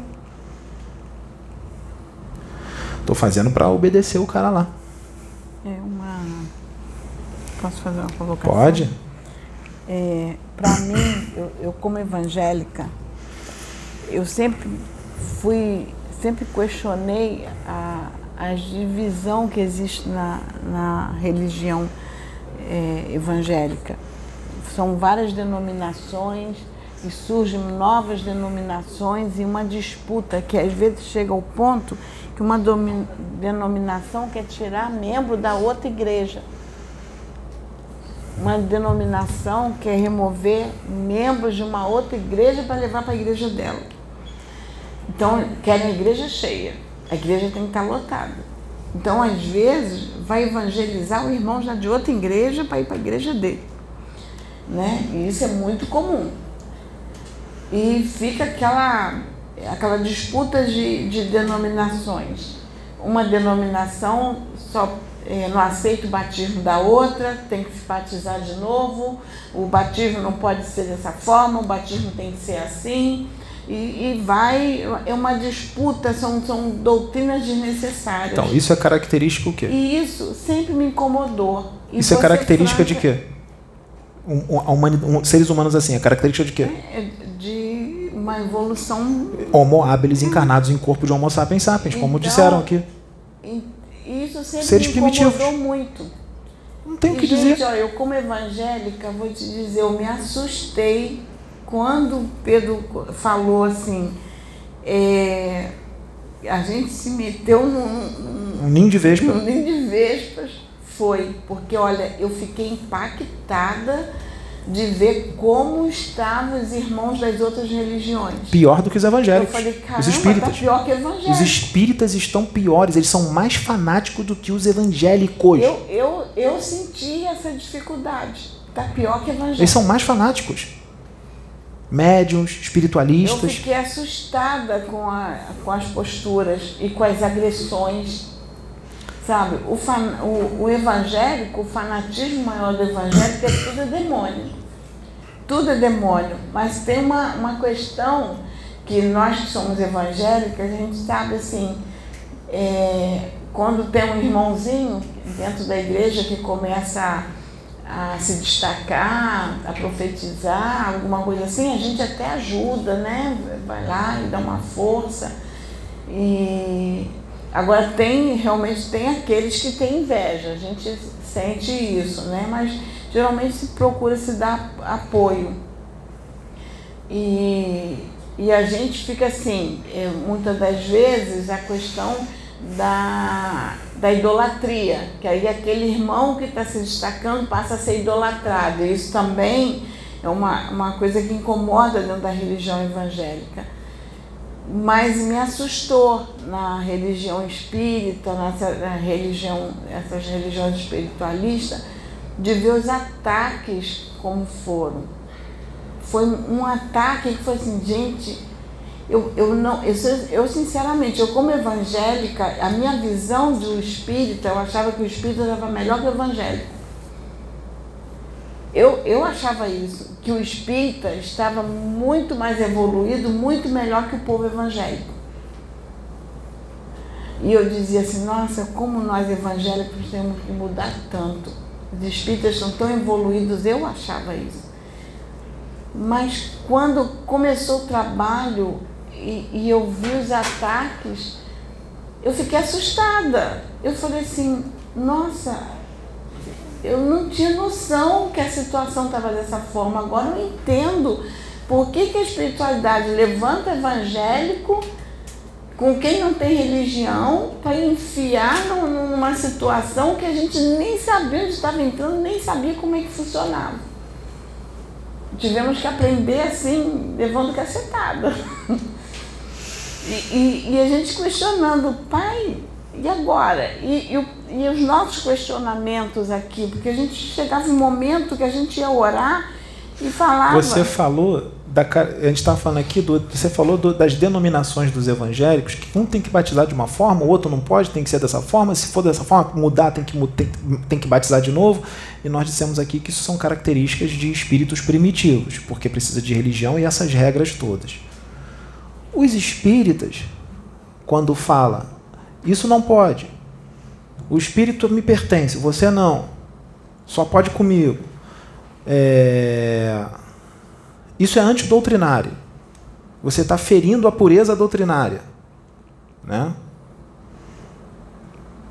E põe regras, um bandista a mesma coisa, dizendo que pode isso, que não pode aquilo, que você só pode incorporar tantas, tantos espíritos, que o médium não aguentaria essa energia toda, que tem que ter um, um, um uma, uma proteção de Exu no, dentro da casa. Ah, se eu entrasse aqui na tua casa, eu já ia botar não sei o que de Exu na porta. Tem que botar. Um, um, lá um, um condensador de energia. Quando diz que precisa de ebó, quando diz que precisa de despacho, de oferenda, espíritas e, e umbandistas, quando é são assim, as é a mesma, coisa. coisa. São homo habilis, homo erectus, para ser um pouco mais, elogiar um pouquinho mais, dentro de corpo físico de homo sapiens sapiens são características de espíritos primitivos que estão no planeta certo, na periferia da galáxia, planetinha azul de 13 mil quilômetros de diâmetro, que é o centro do universo, só tem, só tem vida inteligente aqui. Né? Nós somos os bambambam bam, bam do universo, nós somos mais do que anjos, arcanjos e serafins. Né? Nós somos os caras, os conhecedores de todos os mistérios do universo. A característica desses espíritas é a característica de espíritos menos adiantados. Ah, mas eles têm faculdade de ufologia, eles têm, já leram milhões de livros espíritas. leram, tiveram contatos com seres de outros mundos, com espíritos, viram, ouviram, estudaram e não compreenderam. Você vê pelas atitudes deles. Não compreenderam. Por quê? Porque são espíritos menos adiantados. Na escala do universo, como a Sônia disse, esses aí nem engatinhando estão, acabaram de nascer. Eu digo que eles não nasceram ainda, eles ainda são embriões na barriga das mães. E entram em fúria quando você fala alguma coisa diferente daquilo que ele tem como verdade. Quando você incorpora o espírito que incorpora só nele. Quando você canaliza o espírito que canaliza só nele. O outro lá teve que se diminuir mil anos, dez séculos, para entrar no corpo denso. E era um sofrimento para ele estar nesse corpo denso. O cara suava sangue, o cara tinha que meditar toda hora, porque era tanta luz ali condensada que ele tinha que se concentrar para aquela luz não explodir e explodir o corpo e voar para o universo. Eu que tenho bem menos evolução do que ele, eu sinto isso. Eu tenho que ficar me concentrando. Pergunta para Sabrina o que, que eu passo. Eu tenho que ficar toda hora meditando. Porque tem hora que eu não me aguento, eu quero fugir de mim, eu quero explodir, eu quero sair de mim. Eu não aguento meu corpo, eu não aguento ficar dentro desse corpo. Eu, Pedro.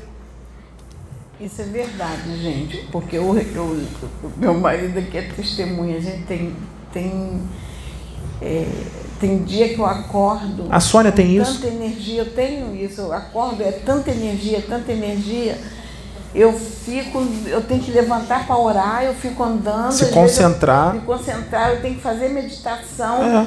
Meu marido enrolado na coberta e eu, o suor escorrendo e, e eu. Aí diz assim, ah, isso é menopausa. Não, não é, porque é eu já passei espírito. disso. Isso é, é o seu espírito. espírito porque a idade que eu estou, já não estou mesmo na menopausa Entendeu? de jeito nenhum. Exatamente. Porque menopausa, você está na faixa mais, mais jovem. Então, eu vou dizer o que, que isso é acontece. Eu mesmo. vou dizer o que, que o Marabô disse para mim hoje. Ele me disse isso hoje. Eu estava na academia e ele estava falando no meu ouvido tudo. E eu rindo sozinho na academia. Eu falei, meu Deus do céu, que situação. Tem uma certa quantidade de espíritos, uma certa quantidade de espíritos, tá? É bastante espírito, bastante gente que eles vieram exilados de não só de um planeta, de alguns planetas, porque eles estavam causando muita destruição lá. Tá? Com religião, com a política, tá? Com a ortodoxia, com fundamentalismo, com extremismo. O que que Jesus Cristo fez? Pegou esses espíritos e jogou aqui na Terra só que ele jogou aqui na Terra antes da vinda dele, bem antes, tá? Alguns milênios antes da vinda de Jesus. Eu não sei quantos milênios exatamente, mas ele jogou aqui para se acertarem. Quando chegaram aqui, mergulhou na carne, teve o esquecimento. Mas eles continuaram, continuaram sendo os mesmos, porque são, é a evolução do espírito deles. Eles vão agir, mesmo no esquecimento, eles vão ser o que eles são. Eles são o que são, eles vão demonstrar o que são. Tá? E eles fizeram a mesma coisa. Criaram confrarias, viraram religiosos, ortodoxos, praticaram magia negra, fazia sacrifício humano, sacrifício de animal, oferenda para deuses. E tinha que ser tudo daquele jeito ali, se não fosse do jeito deles, eles até te matavam, levava, né? Tá. E aí foram encarnando e desencarnando, vários séculos. Aí chegou na época de Jesus. Jesus encarnou. Adivinha quem estava lá? Esses espíritos que vieram desses planetas e que já vinham encarnando na Terra fazendo um monte de besteira, adquirindo um monte de débito. Estava na época de Jesus. Adivinha que eles eram na época de Jesus? Eles eram os apóstolos? Não. Eles eram aqueles que eram contra Jesus Cristo. Aqueles que ficaram gritando: crucifica, crucifica. E se alguém gritasse: não, solta Jesus, solta é, Jesus, crucifica Barrabás. Eles estavam ali no meio da multidão, sabe o que eles faziam? Eles davam um soco na cara da pessoa, a pessoa cala a boca, cala a boca, pô! As pessoas que falavam para soltar Jesus, eles socavam as pessoas.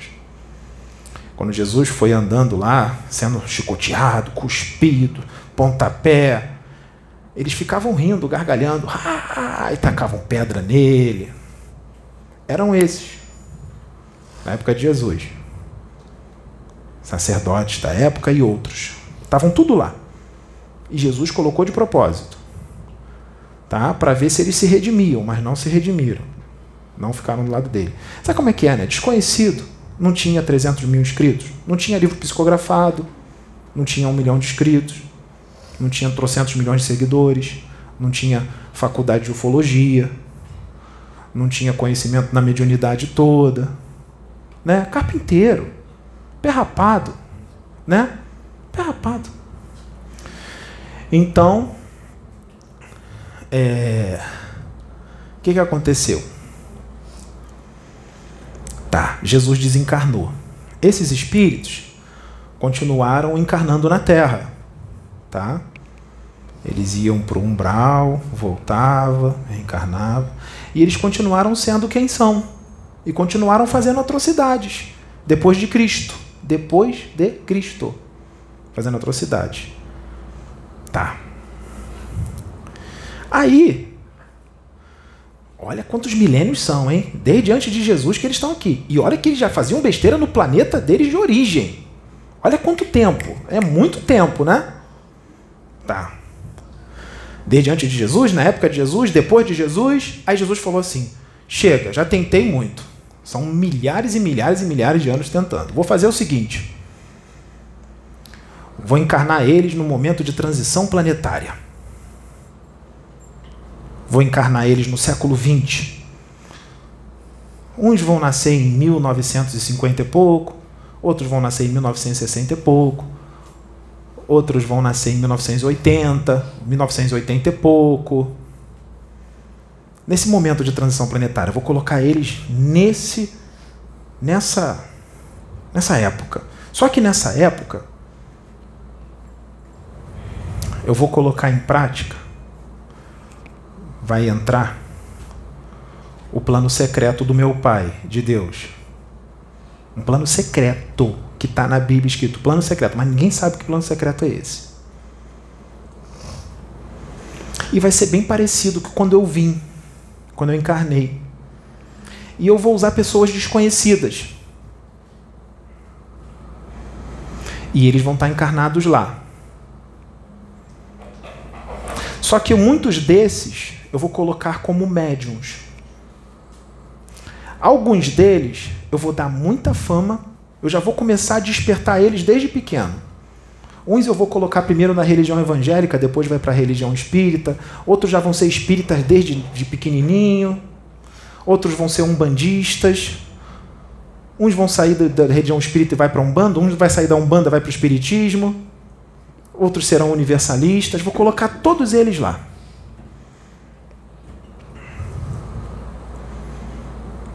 Todos eles lá, como última chance. E eles vão vir carregado de débitos. Mas muito débito. Eu não sei nem como é que eles conseguem andar e respirar de tanto débito com uma camada tão grossa de antimatéria em volta deles. Eu não sei nem como é que consegue respirar com tanto débito nas costas. Tá. Aí, Jesus e Deus misericordiosos falaram assim: se eles fizerem tudo certinho nessa encarnação, nesse momento de transição planetária, entre o século XX e o século XXI, se eles fizerem tudo certinho, nós vamos dar a alforria vibratória deles. Se eles evoluírem mesmo, forem caridosos, fraternos, é, serem o que eles vão pregar de verdade, eu vou, eles vão adquirir, foi o que o Marabô me disse eles vão adquirir uma energia de soltura na aura. Sabe o que é energia de soltura na aura? Alguém aqui sabe? Energia de soltura na aura é quando alguém evolui de verdade, tá? A pessoa dá um salto quântico, um salto quântico, muda o estado da partícula entra determinada energia corpuscular, essa energia emite uma onda eletromagnética que muda a frequência do espírito para melhor. Ele evolui, ele dá um salto quântico. E aí, se eles derem esse salto quântico, eu vou permitir que eles continuem encarnando na Terra, porque eles vão ter evoluído. Então, quando eles encarnarem de novo, eles vão encarnar já preparados, eles vão evoluir mais. Eu vou permitir que eles continuem encarnando na Terra. Esse salto quântico, muita gente, quando dá esse salto muito grande, vai até para outros mundos, vai encarnar, recebe o benefício de poder encarnar em mundos mais evoluídos. Tá? Eu vou dar a oportunidade deles de continuarem encarnando na Terra. Aí o Marabô me disse o seguinte: então, o Marabô falou assim para mim: então, é, o Akenaton está aqui comigo. Eu sei. Então, é, alguns deles, hoje, em 2021, já estão com 60 e poucos anos, 60 anos, já estão com uma idade avançada. Ou seja, já era para ter mudado, né? 60 anos, 60 e poucos anos já era para, né? Ainda mais com todo o conhecimento que tem. Né? Outros são mais jovens, têm 40 e poucos anos, outros têm 50 e pouco, e outros já têm 70 e pouco e tudo mais. Tá. Aí Jesus falou assim: Mas eles vão ter que merecer essa energia de soltura na aura, eles vão ter que merecer. Então eu vou fazer todo um mover com o meu plano secreto e eu vou fazer esse mover antes de começar a acontecer as coisas fortes. E aí o plano secreto foi colocado em prática. Começou, entrou no YouTube. E aí eles começaram os testes, começaram a fazer um monte de coisa. E aí esses espíritos que estavam encarnados, esses espíritos encarnados hoje aqui, que já vêm sendo que tacaram pedra em Jesus, que cuspiram em Jesus, que vieram de outros planetas, como eu disse aqui, né? Eles fizeram a mesma coisa que eles fizeram na época de Jesus Cristo. A mesma coisa. A mesma coisa. Com o médium carpinteiro, desconhecido, que não tem livro psicografado, que não tem não sei quantos mil seguidores. A mesma coisa. Aí, quando fizeram, ele deu um tempo, ele deu um prazo, ele deu vários meses. Tem quase um ano já, deu vários meses. Para ver se se arrependia, pedia desculpa, ou entrava em contato. A humildade, né? Ô, fulano, peraí, vamos conversar. Explica essa história aí, me conta como é que é. Não, já julgando já sem saber de nada. Já foi julgando sem conhecer, sem ligar para perguntar. Julgando, né? Um monte, um monte. Uns conhecidos, outros desconhecidos, uns conhecidos que arrastaram um milhão. Um monte de, de desses espíritos agiram da forma como agiram. Os fraternos, os que dizem que fora da caridade não há salvação, fora da fraternidade não há salvação né? É... E aí não teve arrependimento. Muito pelo contrário, o mesmo pensamento continua. É mistificação, é mentira, quer aparecer, quer seguidor, quer like, né? Tudo mais. Continua a mesma coisa. Então, acabou tempo. O saco cheio foi retirado, né? Já não é mais o Pedro quem está falando, é Akenaton. O saco foi retirado. Né? E agora vai começar alguns processos. Vai começar alguns processos. Lembra da energia de soltura na aura? Ela se converteu num decreto energético. E agora? O que é um decreto energético? É o oposto da energia de soltura na aura. serão ativados karmas. Alguns deles, não se preocupa com a hora, hoje não terá atendimento, tudo bem? Alguns deles têm o seu mapa genético moldado para doença. Então pode ser que comece a aparecer um monte de gente com câncer, com um monte de coisa, karmas ativados. E quem ativa esses karmas são os Exus, com permissão de Deus. Justiça.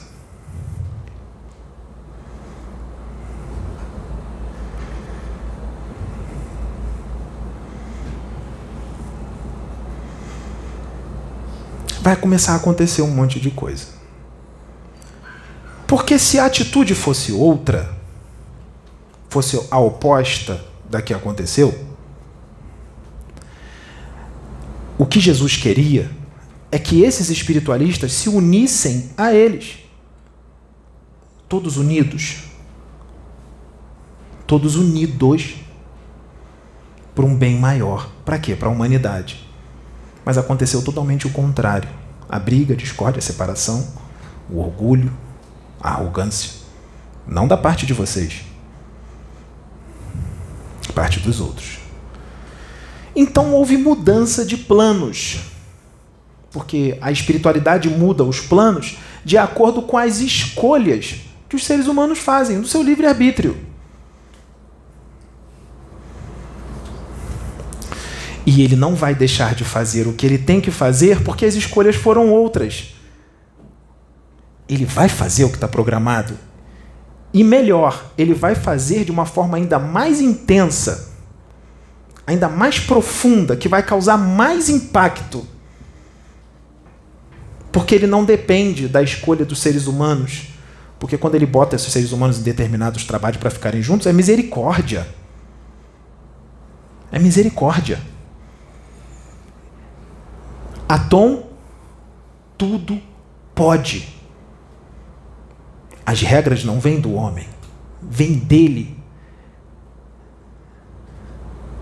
Ele é que tem o verdadeiro diploma, o verdadeiro mestrado o verdadeiro doutorado na ufologia, porque ele sim conhece todo o universo, porque ele criou todo o universo, todas as vidas, todos os planetas, todas as galáxias, todos os sistemas solares, todas as raças, todas as dimensões. Enquanto eu estou falando aqui, ele está criando mais, mais um universo, mais uma galáxia, mais outra galáxia, mais vidas, mais seres humanos, mais raça diferente.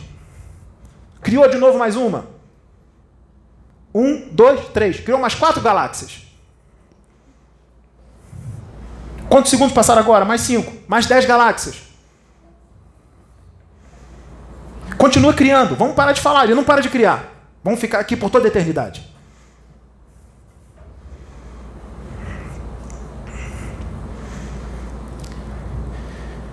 Então,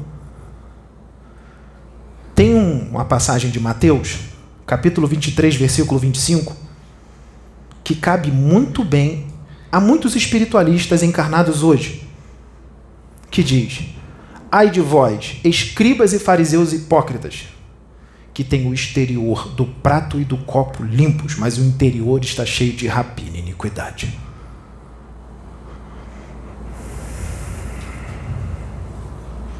Jesus Cristo vai agir aqui ele vai usar os seus instrumentos. O retorno dele, que muita gente achou que era nas nuvens, cheio de anjinho em volta, descendo em grande glória, como crianças que vocês são, não será assim. Ele vai usar um corpo glorificado. O que é um corpo glorificado? É o corpo de um carioca idiota, pegador, baladeiro e cachaceiro, que quando foi chamado e ele despertou e ele descobriu quem ele era,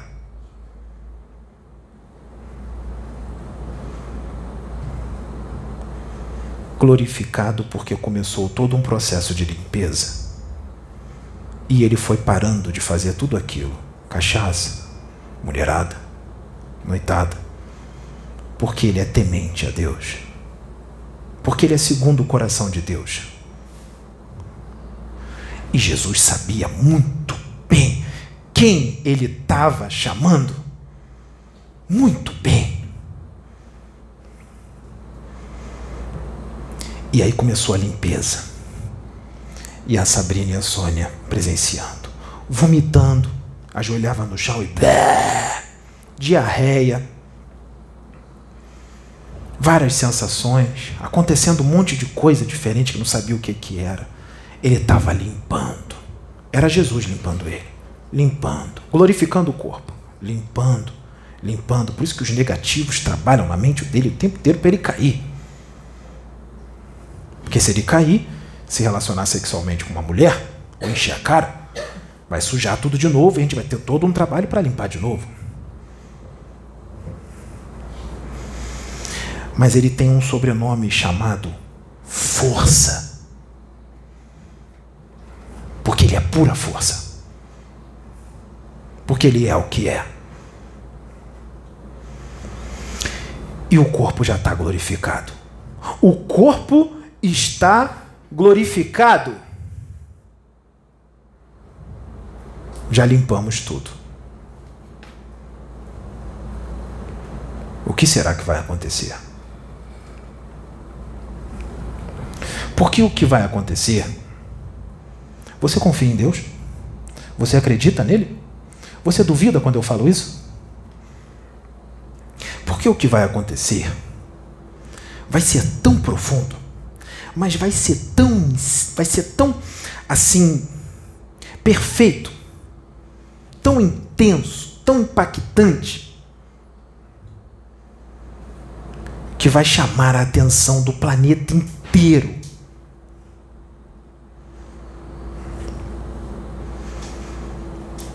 Junto com isso, a obra vai ser feita. Ela é longa. Junto com a obra sendo feita, virão ensinamentos para aqueles que cuspiram, que zombaram, escarneceram, gargalharam, julgaram, tomarão atitudes anticristãs e antifraternas. E aí vai acontecer o que a nossa pequena disse, a pequena Mariazinha.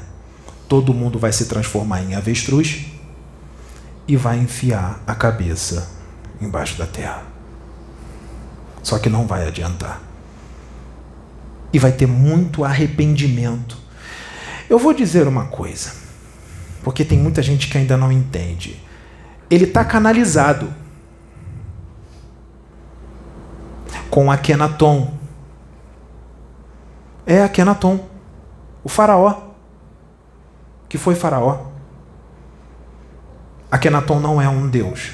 Tudo que eu quero é a evolução de vocês. Então, quando alguém me chama para canalizar com um médium sério que faz de forma íntima, eu venho correndo. Assim como Jesus faz o mesmo.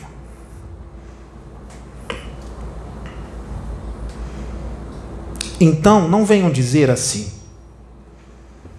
Poxa, Pedrão, ainda esse assunto?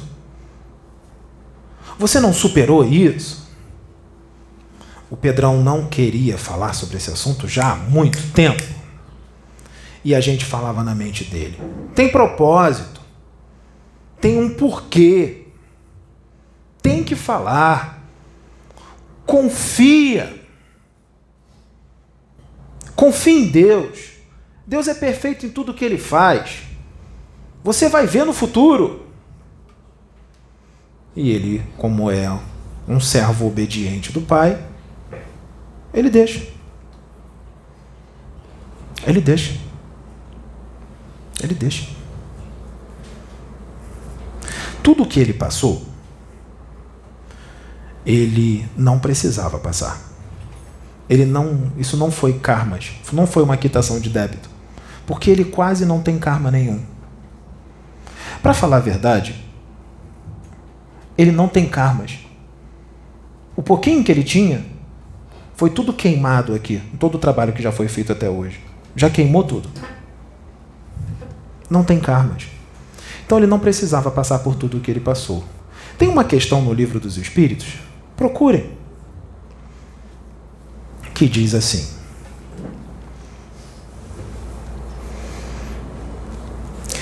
Podem a bênção ou a maldição atrair o bem ou o mal para quem são lançados? E lá vem uma resposta grande, eu vou resumir. Eu vou falar o principal. Deus não aceita a maldição injusta. E quem manda uma maldição injusta vai pagar. É claro, ele aceita uma maldição justa.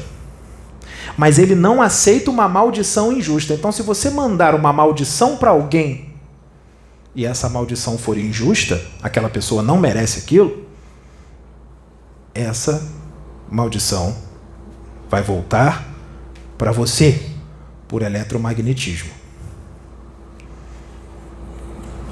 O que fizeram com ele foi uma maldição que mandaram para ele.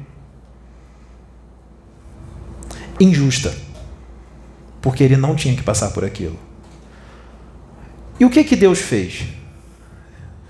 Deus enviou os seus para segurar um pouquinho essa maldição, porque existem técnicas que a gente segura porque ela vai sendo, ela, ela volta na hora pelo eletromagnetismo. Quando ela foi mandada, ela já ia voltar, mas a gente segurou. A gente usou umas técnicas, nós seguramos. Sabe o que nós vamos fazer? Nós vamos soltar. A maldição vai voltar. A maldição vai voltar. E agora? E ela vai cumprir o seu papel, porque é lei do universo, é pura lei da física. E ela vai voltar com toda a força que ela foi mandada.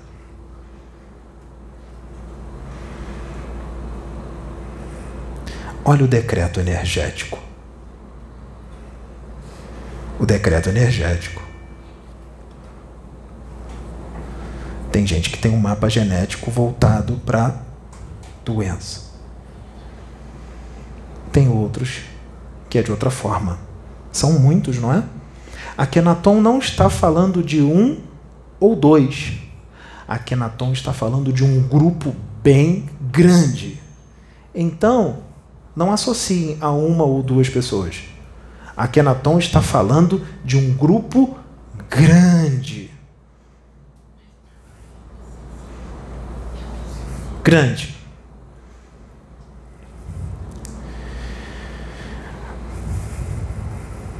2022 vai ser um ano e tanto. Vai ser um ano e tanto. Que ano? Vocês estão preparados? Sempre.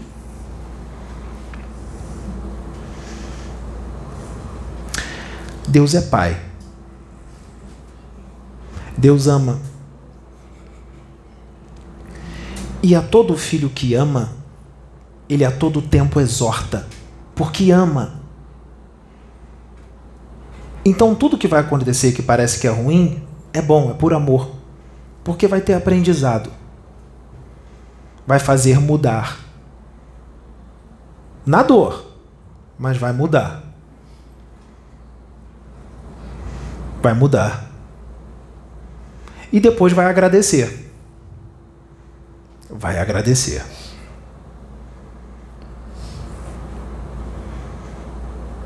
vai agradecer. Então, quem vai fazer não é o Pedro, não é a Sônia, não é a Sabrina, não é a Kenaton. A justiça não é do homem. A justiça é divina. E essa, ela é perfeita e não falha nunca e sempre se cumpre.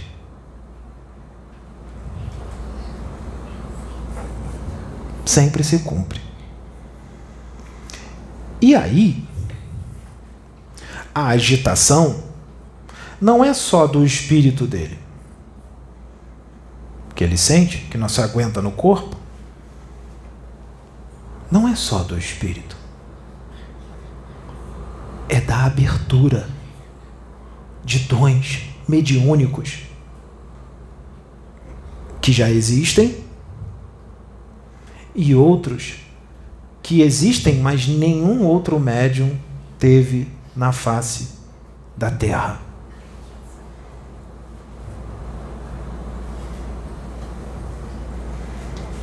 O que, que vai acontecer nessa transição planetária?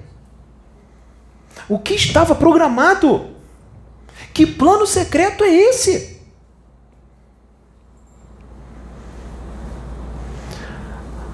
As chances vêm sendo dadas há milhares de anos. Então, os espíritos que vêm aqui exortar não estão exagerando.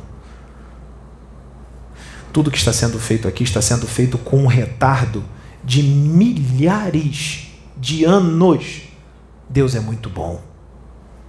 Deus deu esse tempo todo e em milhares de anos, encarnação após encarnação, desencarna, vai para o abismo, encarna de novo, vai, desencarna, vai para o abismo de novo, é resgatado, encarna de novo, desencarna, vai para o abismo de novo, é resgatado, encarna de novo, desencarna, vai para o abismo de novo, é resgatado, encarna de novo, desencarna, vai para o abismo de novo, é resgatado, encarna de novo, desencarna, vai para o abismo de novo, é resgatado, encarna de novo, desencarna, vai para o abismo de novo, é resgatado, encarna de novo, desencarna, vai para o abismo de novo, é resgatado, encarna de novo.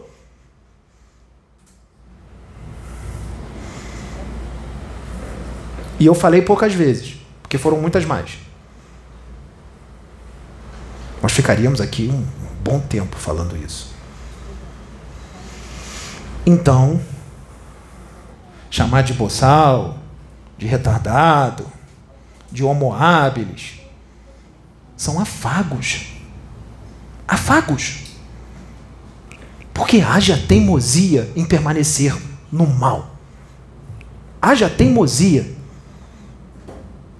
Haja vontade. Haja amor pelo mal. É um amor muito grande pelo mal.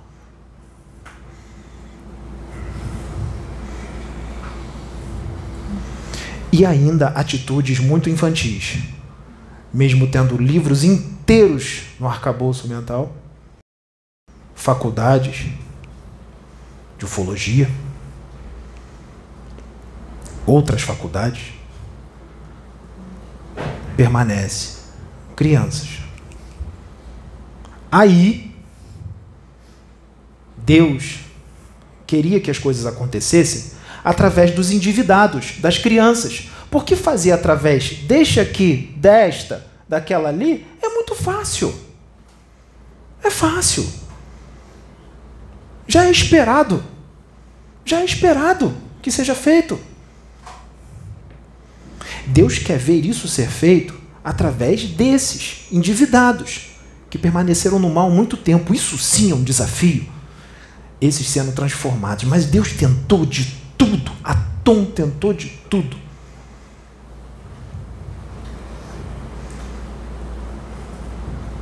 Então,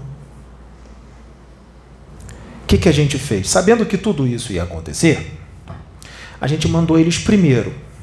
Mandou eles primeiro. Mas antes de mandar eles, quando estavam desencarnados no plano espiritual, quando esse aqui também estava e essa aqui também estava, eles, lá no plano espiritual, já pediram desculpas para vocês. Para você, para eles. Sabe por quê? Porque eles já sabiam quais seriam as atitudes deles quando eles encarnassem. Eles pediram desculpa para vocês lá antes de encarnar. E você encarnou mais ou menos no mesmo tempo. Percebeu que a idade é bem próxima? E o filho? Quantos anos você tem? 63. 63. O filho tem quanto? O filho do, do representante? 40. Ele fez 40 agora, não é? Você é 23 anos mais velha do que ele. 23 anos depois, o representante do planeta, o governador, o diretor do planeta, mandou o seu filho, o primeiro espírito que ele criou, porque ele já cria vidas, ele já tem esse conhecimento de criar espíritos. Foi o primeiro que ele criou. E sabe como ele criou esse espírito? Porque Deus é muito perfeito em tudo que ele faz. Jesus criou esse espírito à mão, assim, ó. Ele foi criando assim. E sabe como é que ele criou? Para ter o DNA praticamente igual o dele.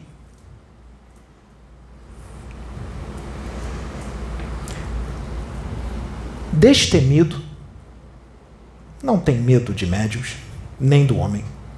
Tá nem aí, não é daqui, tá aqui só de passagem.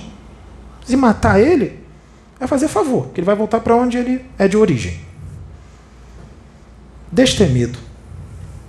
Fala mesmo, como Jesus, hipócritas, raça de víboras. Não era assim? Jesus falava assim, gritava: hipócritas, raça de víboras. O filho está fazendo a mesma coisa: hipócritas, raça de víboras.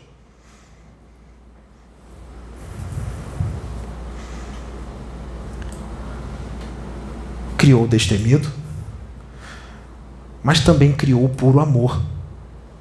Porque o, o idiota carioca é puro amor, mas também é pura justiça. É pura justiça. Agora eu vou mais além. E Jesus criou ele para ser um representante para ser um representante. Não vai ser agora, está no caminho. Mas criou para ser um representante. E vai ser um representante. Vai ser um governador planetário. Vai. Vai ser um governador planetário. Não no tempo do homem. Daqui a mais alguns bilhões de anos. Bilhões. Tempo cósmico. Tempo cósmico. Porque quando ele foi criado, o espírito do Pedro, Jesus tinha em média 8 bilhões de anos. 8 bi. O espírito do Pedro tem 5 bi.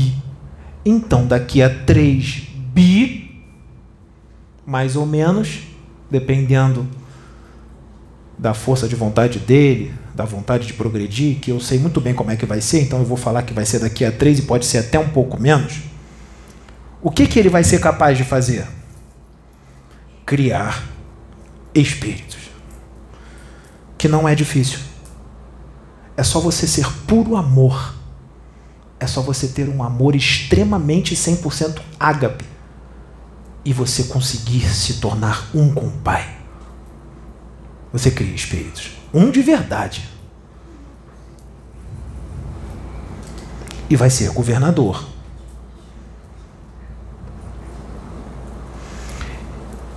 não só deste e de outros. E vai encarnar em planeta primitivo. Que será que vai acontecer? Será que a história vai se repetir? Crucificação? Não sei. É um futuro muito distante. Não consigo ir tão distante assim. Só Deus sabe, só o Pai sabe, nem Jesus Cristo sabe. Então, tivemos o vídeo da Mariazinha, em seguida, canalização com Jesus Cristo. Agora vocês foram longe demais. Canalização com Jesus?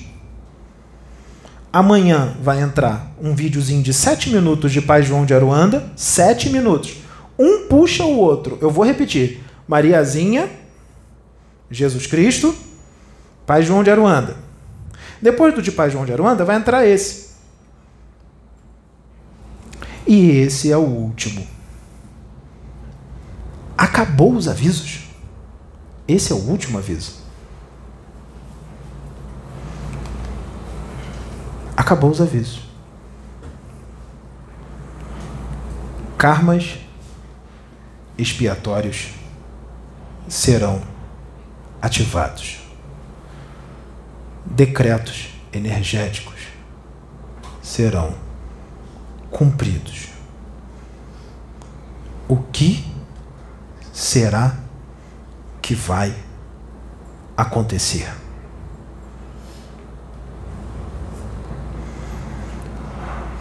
O que vai acontecer? Tem horas que o Pedro fica preocupado, né? Porque ele diz: Nossa, se não acontecer determinada coisa, vai vir todo mundo em cima de mim. Deus é Deus. O homem acabou de despertar para a razão. Deus existe de toda a eternidade. O homem acabou de despertar para a razão, com faculdade de ufologia, com incorporação, com canalização com extraterrestre, com o livro dos espíritos todo na cabeça, com o livro dos médios todo na cabeça, com o evangelho segundo o espiritismo na cabeça, acabou de despertar para a razão. E outra, livro dos médios, livro dos espíritos é beabá. Beabá.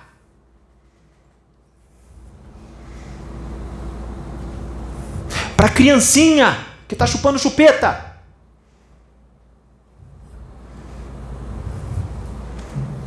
Agora, vocês vão conhecer quem é o Cristo que vocês ainda não conhecem. E não se espantem, porque ele não vai vir mansinho, ele vai vir como governador espiritual do planeta. Vocês vão conhecer o Cristo.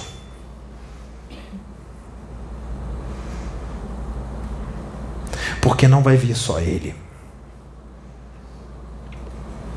Vai vir a confederação que Ele comanda. A confederação. Seres de outros mundos, raças. As naves estão todas aqui. Todo mundo apostos todos apostos. Quando o Cristo estava encarnado, vocês acham que ele estava sozinho? Tinha um monte de extraterrestre em volta. Ninguém enxergava nada porque eram naves etéricas.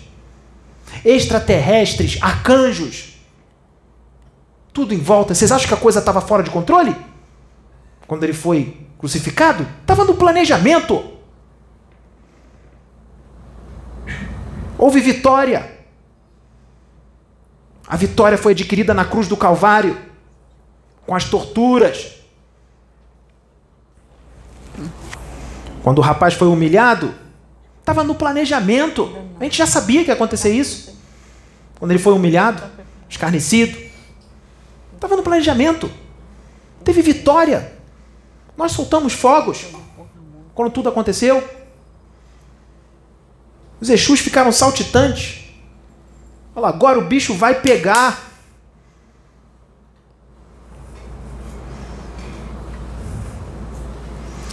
O Cristo vai desmascarar um a um.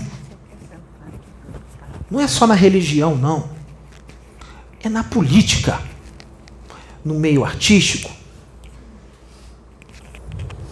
e em vários outros meios será desmascarado um a um. Ele desce como governador espiritual do planeta e vai caminhar do lado dele e vai se mostrar para muitas pessoas, não para todos.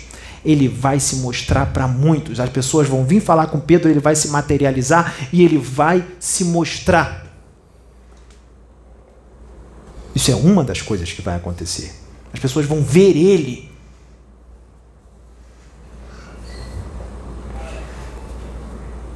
e elas vão relatar que viram.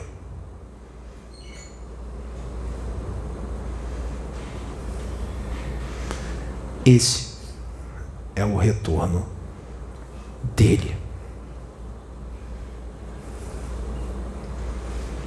Mas não esperem beijinhos, abraços e carinhos. Ele vai vir com um belo de um chicote na mão para dar nas pernas de crianças levadas que só fazem arte. Ele vem como governador espiritual do planeta, como justiça. Quem está falando é Akenaton, aquele que preparou o caminho para ele vir. E vocês acham que tudo o que aconteceu foi porque não deu certo? Ou estava no planejamento? Estava no planejamento. Naquela época, 3.300 anos atrás, aquele povo não estava preparado para Atom. Estava no planejamento. Só que agora, mesmo com as suas limitações, vocês conhecem Atom. Então agora, eu também volto com ele. Eu, Nefertiti, Jesus e uma tropa incontável de espíritos. Quem tem ouvidos de ouvir, ouça. Quem tem olhos de ver, veja.